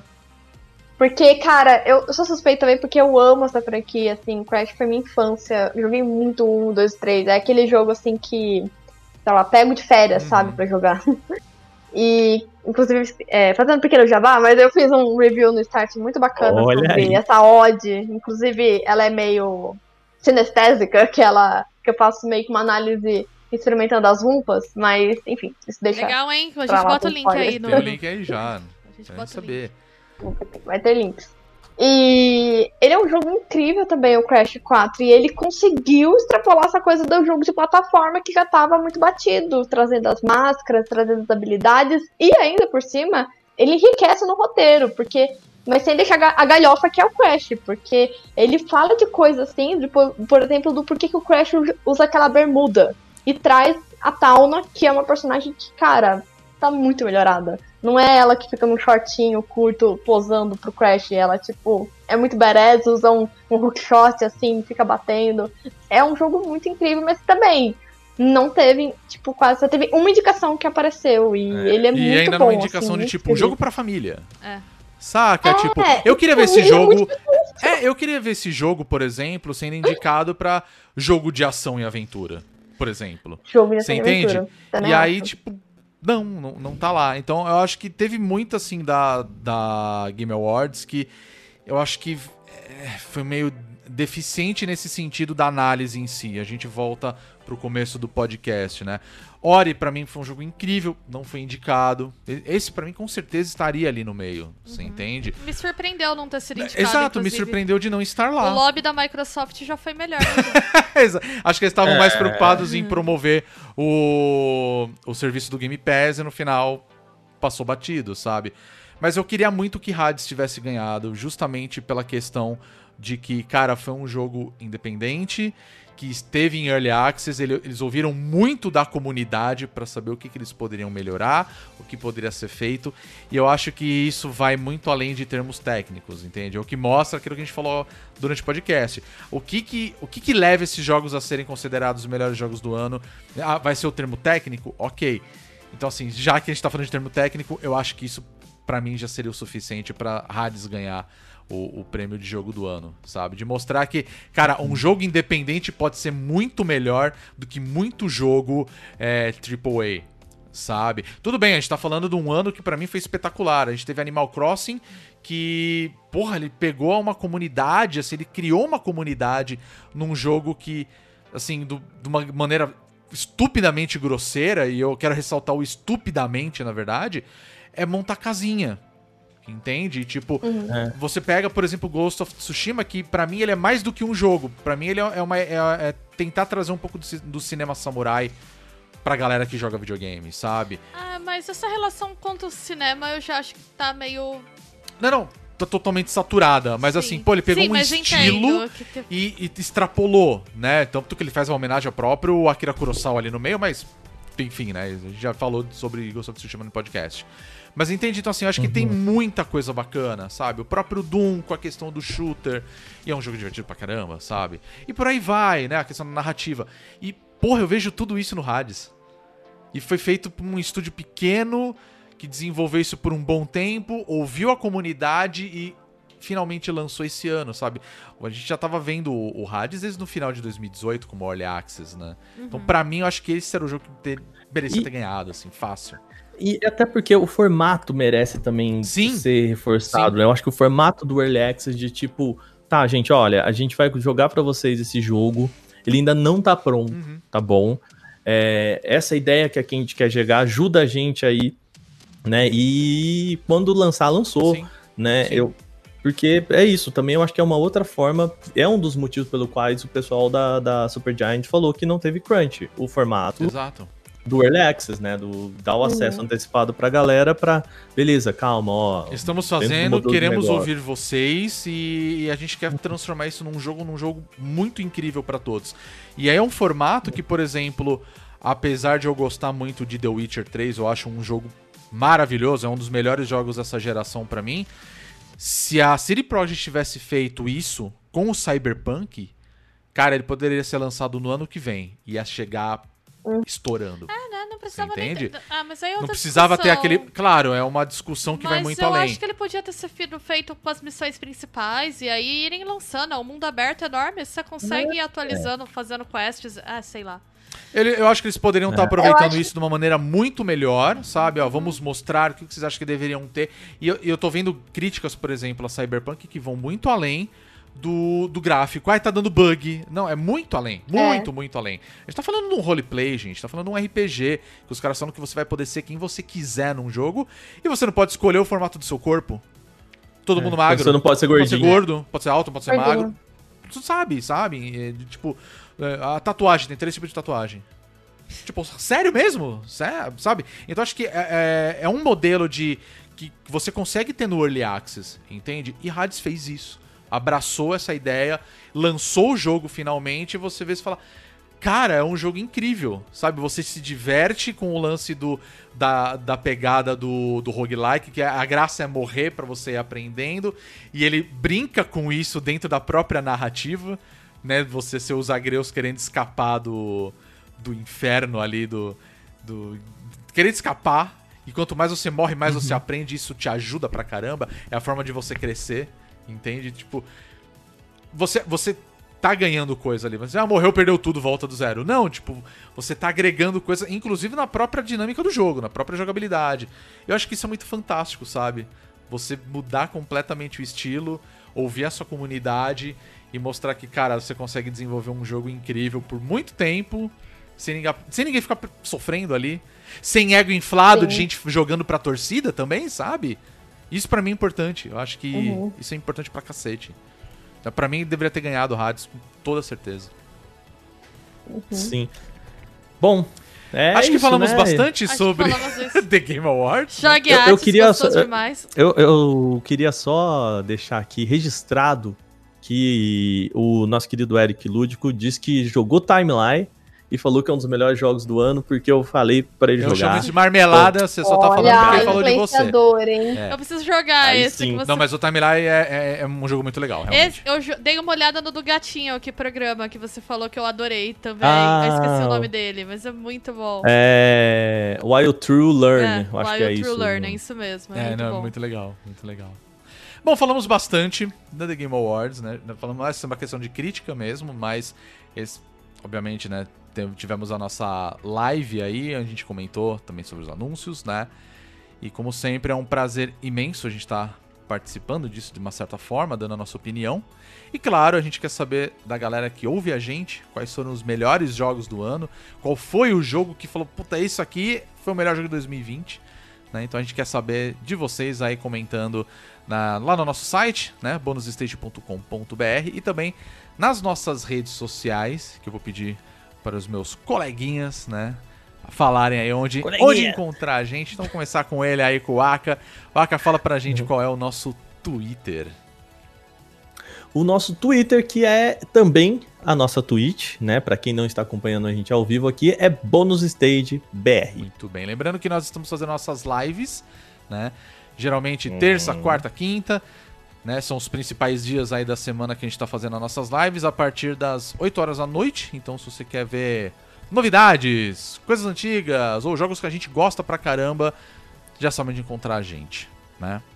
Bia, qual é o nosso Instagram, que a gente não usa muito, mas estamos lá, então a galera que quiser acompanhar, tá lá também. Nosso Instagram é o barra ou arroba bônus stage. Quero também ressaltar que semana que vem a gente vai ter a premiação do bônus stage no último podcast do ano. Vai ter? Vai Vamos fazer ter- então. Vai vai ter. vai- Vamos fazer? Ah, Vamos fazer é. então. Então vamos- Então, semana que vem, se vocês querem ver aí uma premiação com toda a falta de seriedade que a gente tem a oferecer. A verdadeira premiação é a nossa, Verdadeira entendeu? Uhum. E, e, e, Bia, eu quero pedir pro pessoal também é, nomes que vocês acham que a premiação podia ter. Boa. Manda aí. Oi. Manda, por favor, mandem e é pra isso, gente. gente. Comenta, Mas tá? acompanhe a gente aí nas redes sociais se vocês quiserem opinar, seja pro Instagram, pelo Twitter, nas suas escolhas dos melhores do ano. Manda pra gente que aqui a, a opinião do povo vale. Nós somos um site democrático. É. Exato. Vamos fazer o, É, não- não- o voto do, da comunidade, né? O... É. Vai ter, vai ter. Não, assim, eu acho que- eu acho que não só os jogos, como também as categorias, Sim. né? Como a gente falou aqui, ó, a mal mete- meteção de louco do de 2020, né? Não, com certeza. Com certeza vai ter, vai ter aí umas categorias inusitadas e nunca vista antes em qualquer premiação dos jogos, tá? Mas fica pra semana que vem pra gente encerrar 2020 também. Tem essa, tá? Boa. Pessoal, muito obrigado a vocês, mas antes, né, desses agradecimentos, eu tenho que agradecer a Gi que está aqui com a gente, Muito que participou obrigada. aí tanto na nossa live quanto hoje dando suas opiniões. Gi, brigadão. Prazer imenso. Gente. De novo, eu te agradeço, assim. Adoro participar desses. Ah, é muito gostosinho assim, esse clima do podcast. Acho que são poucos podcasts pra mim que me pegam tanto quanto o bônus stage. E que inclusive me permitem, né, ser odiada, né? Falando mal de Panetone, falando de Game Fan, né? The vai Last of Us ser mesmo. odiada. Gente é do amor. Aqui é o é o amor. Aquariana Essa aqui. não. Gi, muito obrigado pela participação. Sim, já tem a chave de casa, então já sabe. Quando quiser tá aí participando Ah. com a gente. E também muito obrigado pela participação junto com o Guru, que participou com a gente na nossa live. Então fica um agradecimento é, a, a ele também, claro, né? E principalmente a você. E eu queria que você falasse pro pessoal onde encontrar você, onde encontrar o seu trabalho. É o momento jabá aqui nosso. O momento é seu. Vai fundo, faça sua divulgação de você. Onde a galera encontra a Giovana? Manda bronca. Bom, pra ter mais de mais de, de breve, né, na vida delas, assim. É, tô fazendo live na Twitch, que é de breve, assim, tudo junto. GIH breve com breve nos cinemas. Também na, no Twitter e Instagram, que é onde eu fico mais também. E é isso, assim, tipo, onde eu estou mais. Ah, também tô escrevendo pro Start Wall, né? Que é onde você pode ver minhas matérias. Também, só pra um site Tem um aí. sitezinho um- que escreve de vez em quando sobre games, chamado Start Wall. pequenininho assim. E também a Garotas Geeks, que é um site bem incrível pra mim, tenho muito apego a eles. Pessoas, mulheres incríveis, então vá lá também pra acompanhar ele um pouco mais feito por mulheres. Muito bem. Start Wall, muita gente já conhece. Acho que tá com o endereço de start.wall.com.br. Acho que é isso mesmo, né? Que eu lembro dos jogos, né? Antigamente. Tá entregando É. a idade aqui. Eu, participei muito do fórum, viu? Não vou mentir, não. Na verdade, é, a ideia do bônus começou lá, tá? Vou, vou- vou fazer uma história aqui. Vixe. É o, é o. Como é que chama? Que É a wiki, né? É a bônus wiki, né? Que a É. gente fala, né? É, O bônus verso. O bônus verso eu achei mais legal. Bônus verso, é verdade, né? E garotasgeeks.com.br? Uhum. É isso? Acho que sim, deixa eu conferir aqui pra ver se eu não tô falando besteira, né? É, É, garotasgeeks.com. .com. Garotasgeeks.com. É porque eu também tô tão acostumado. Como- Ah, Garotas Geeks. Aí a gente esquece o endereço. Eu, eu esqueço completamente. É, como diria o nosso querido ex-candidato aí, Gix, garotas Gix. É Geeks, Né? né? Não vou nem falar quem é, mas tudo bem. Enfim, pessoal, muito obrigado a vocês que participaram aqui também durante a live, né? Eu queria agradecer principalmente ao Sila Costa, ao Tavinho Sênior e Bernardo também, que vieram e deram o seu follow aqui durante a nossa gravação na Twitch. Lembrando que nós temos a nossa gravação na Twitch, geralmente de fins de semana, no sábado a partir das 16 horas, mas acompanhe a gente no Twitter para saber os horários certinhos e a gente se vê no próximo Bônus Cast. Então, um grande abraço a vocês. Nós somos o Bônus Cast. A gente se vê no próximo e último podcast de 2020. Beleza? Até o próximo. Boa semana para vocês. Valeu. Tchau. Tchau. Tchau.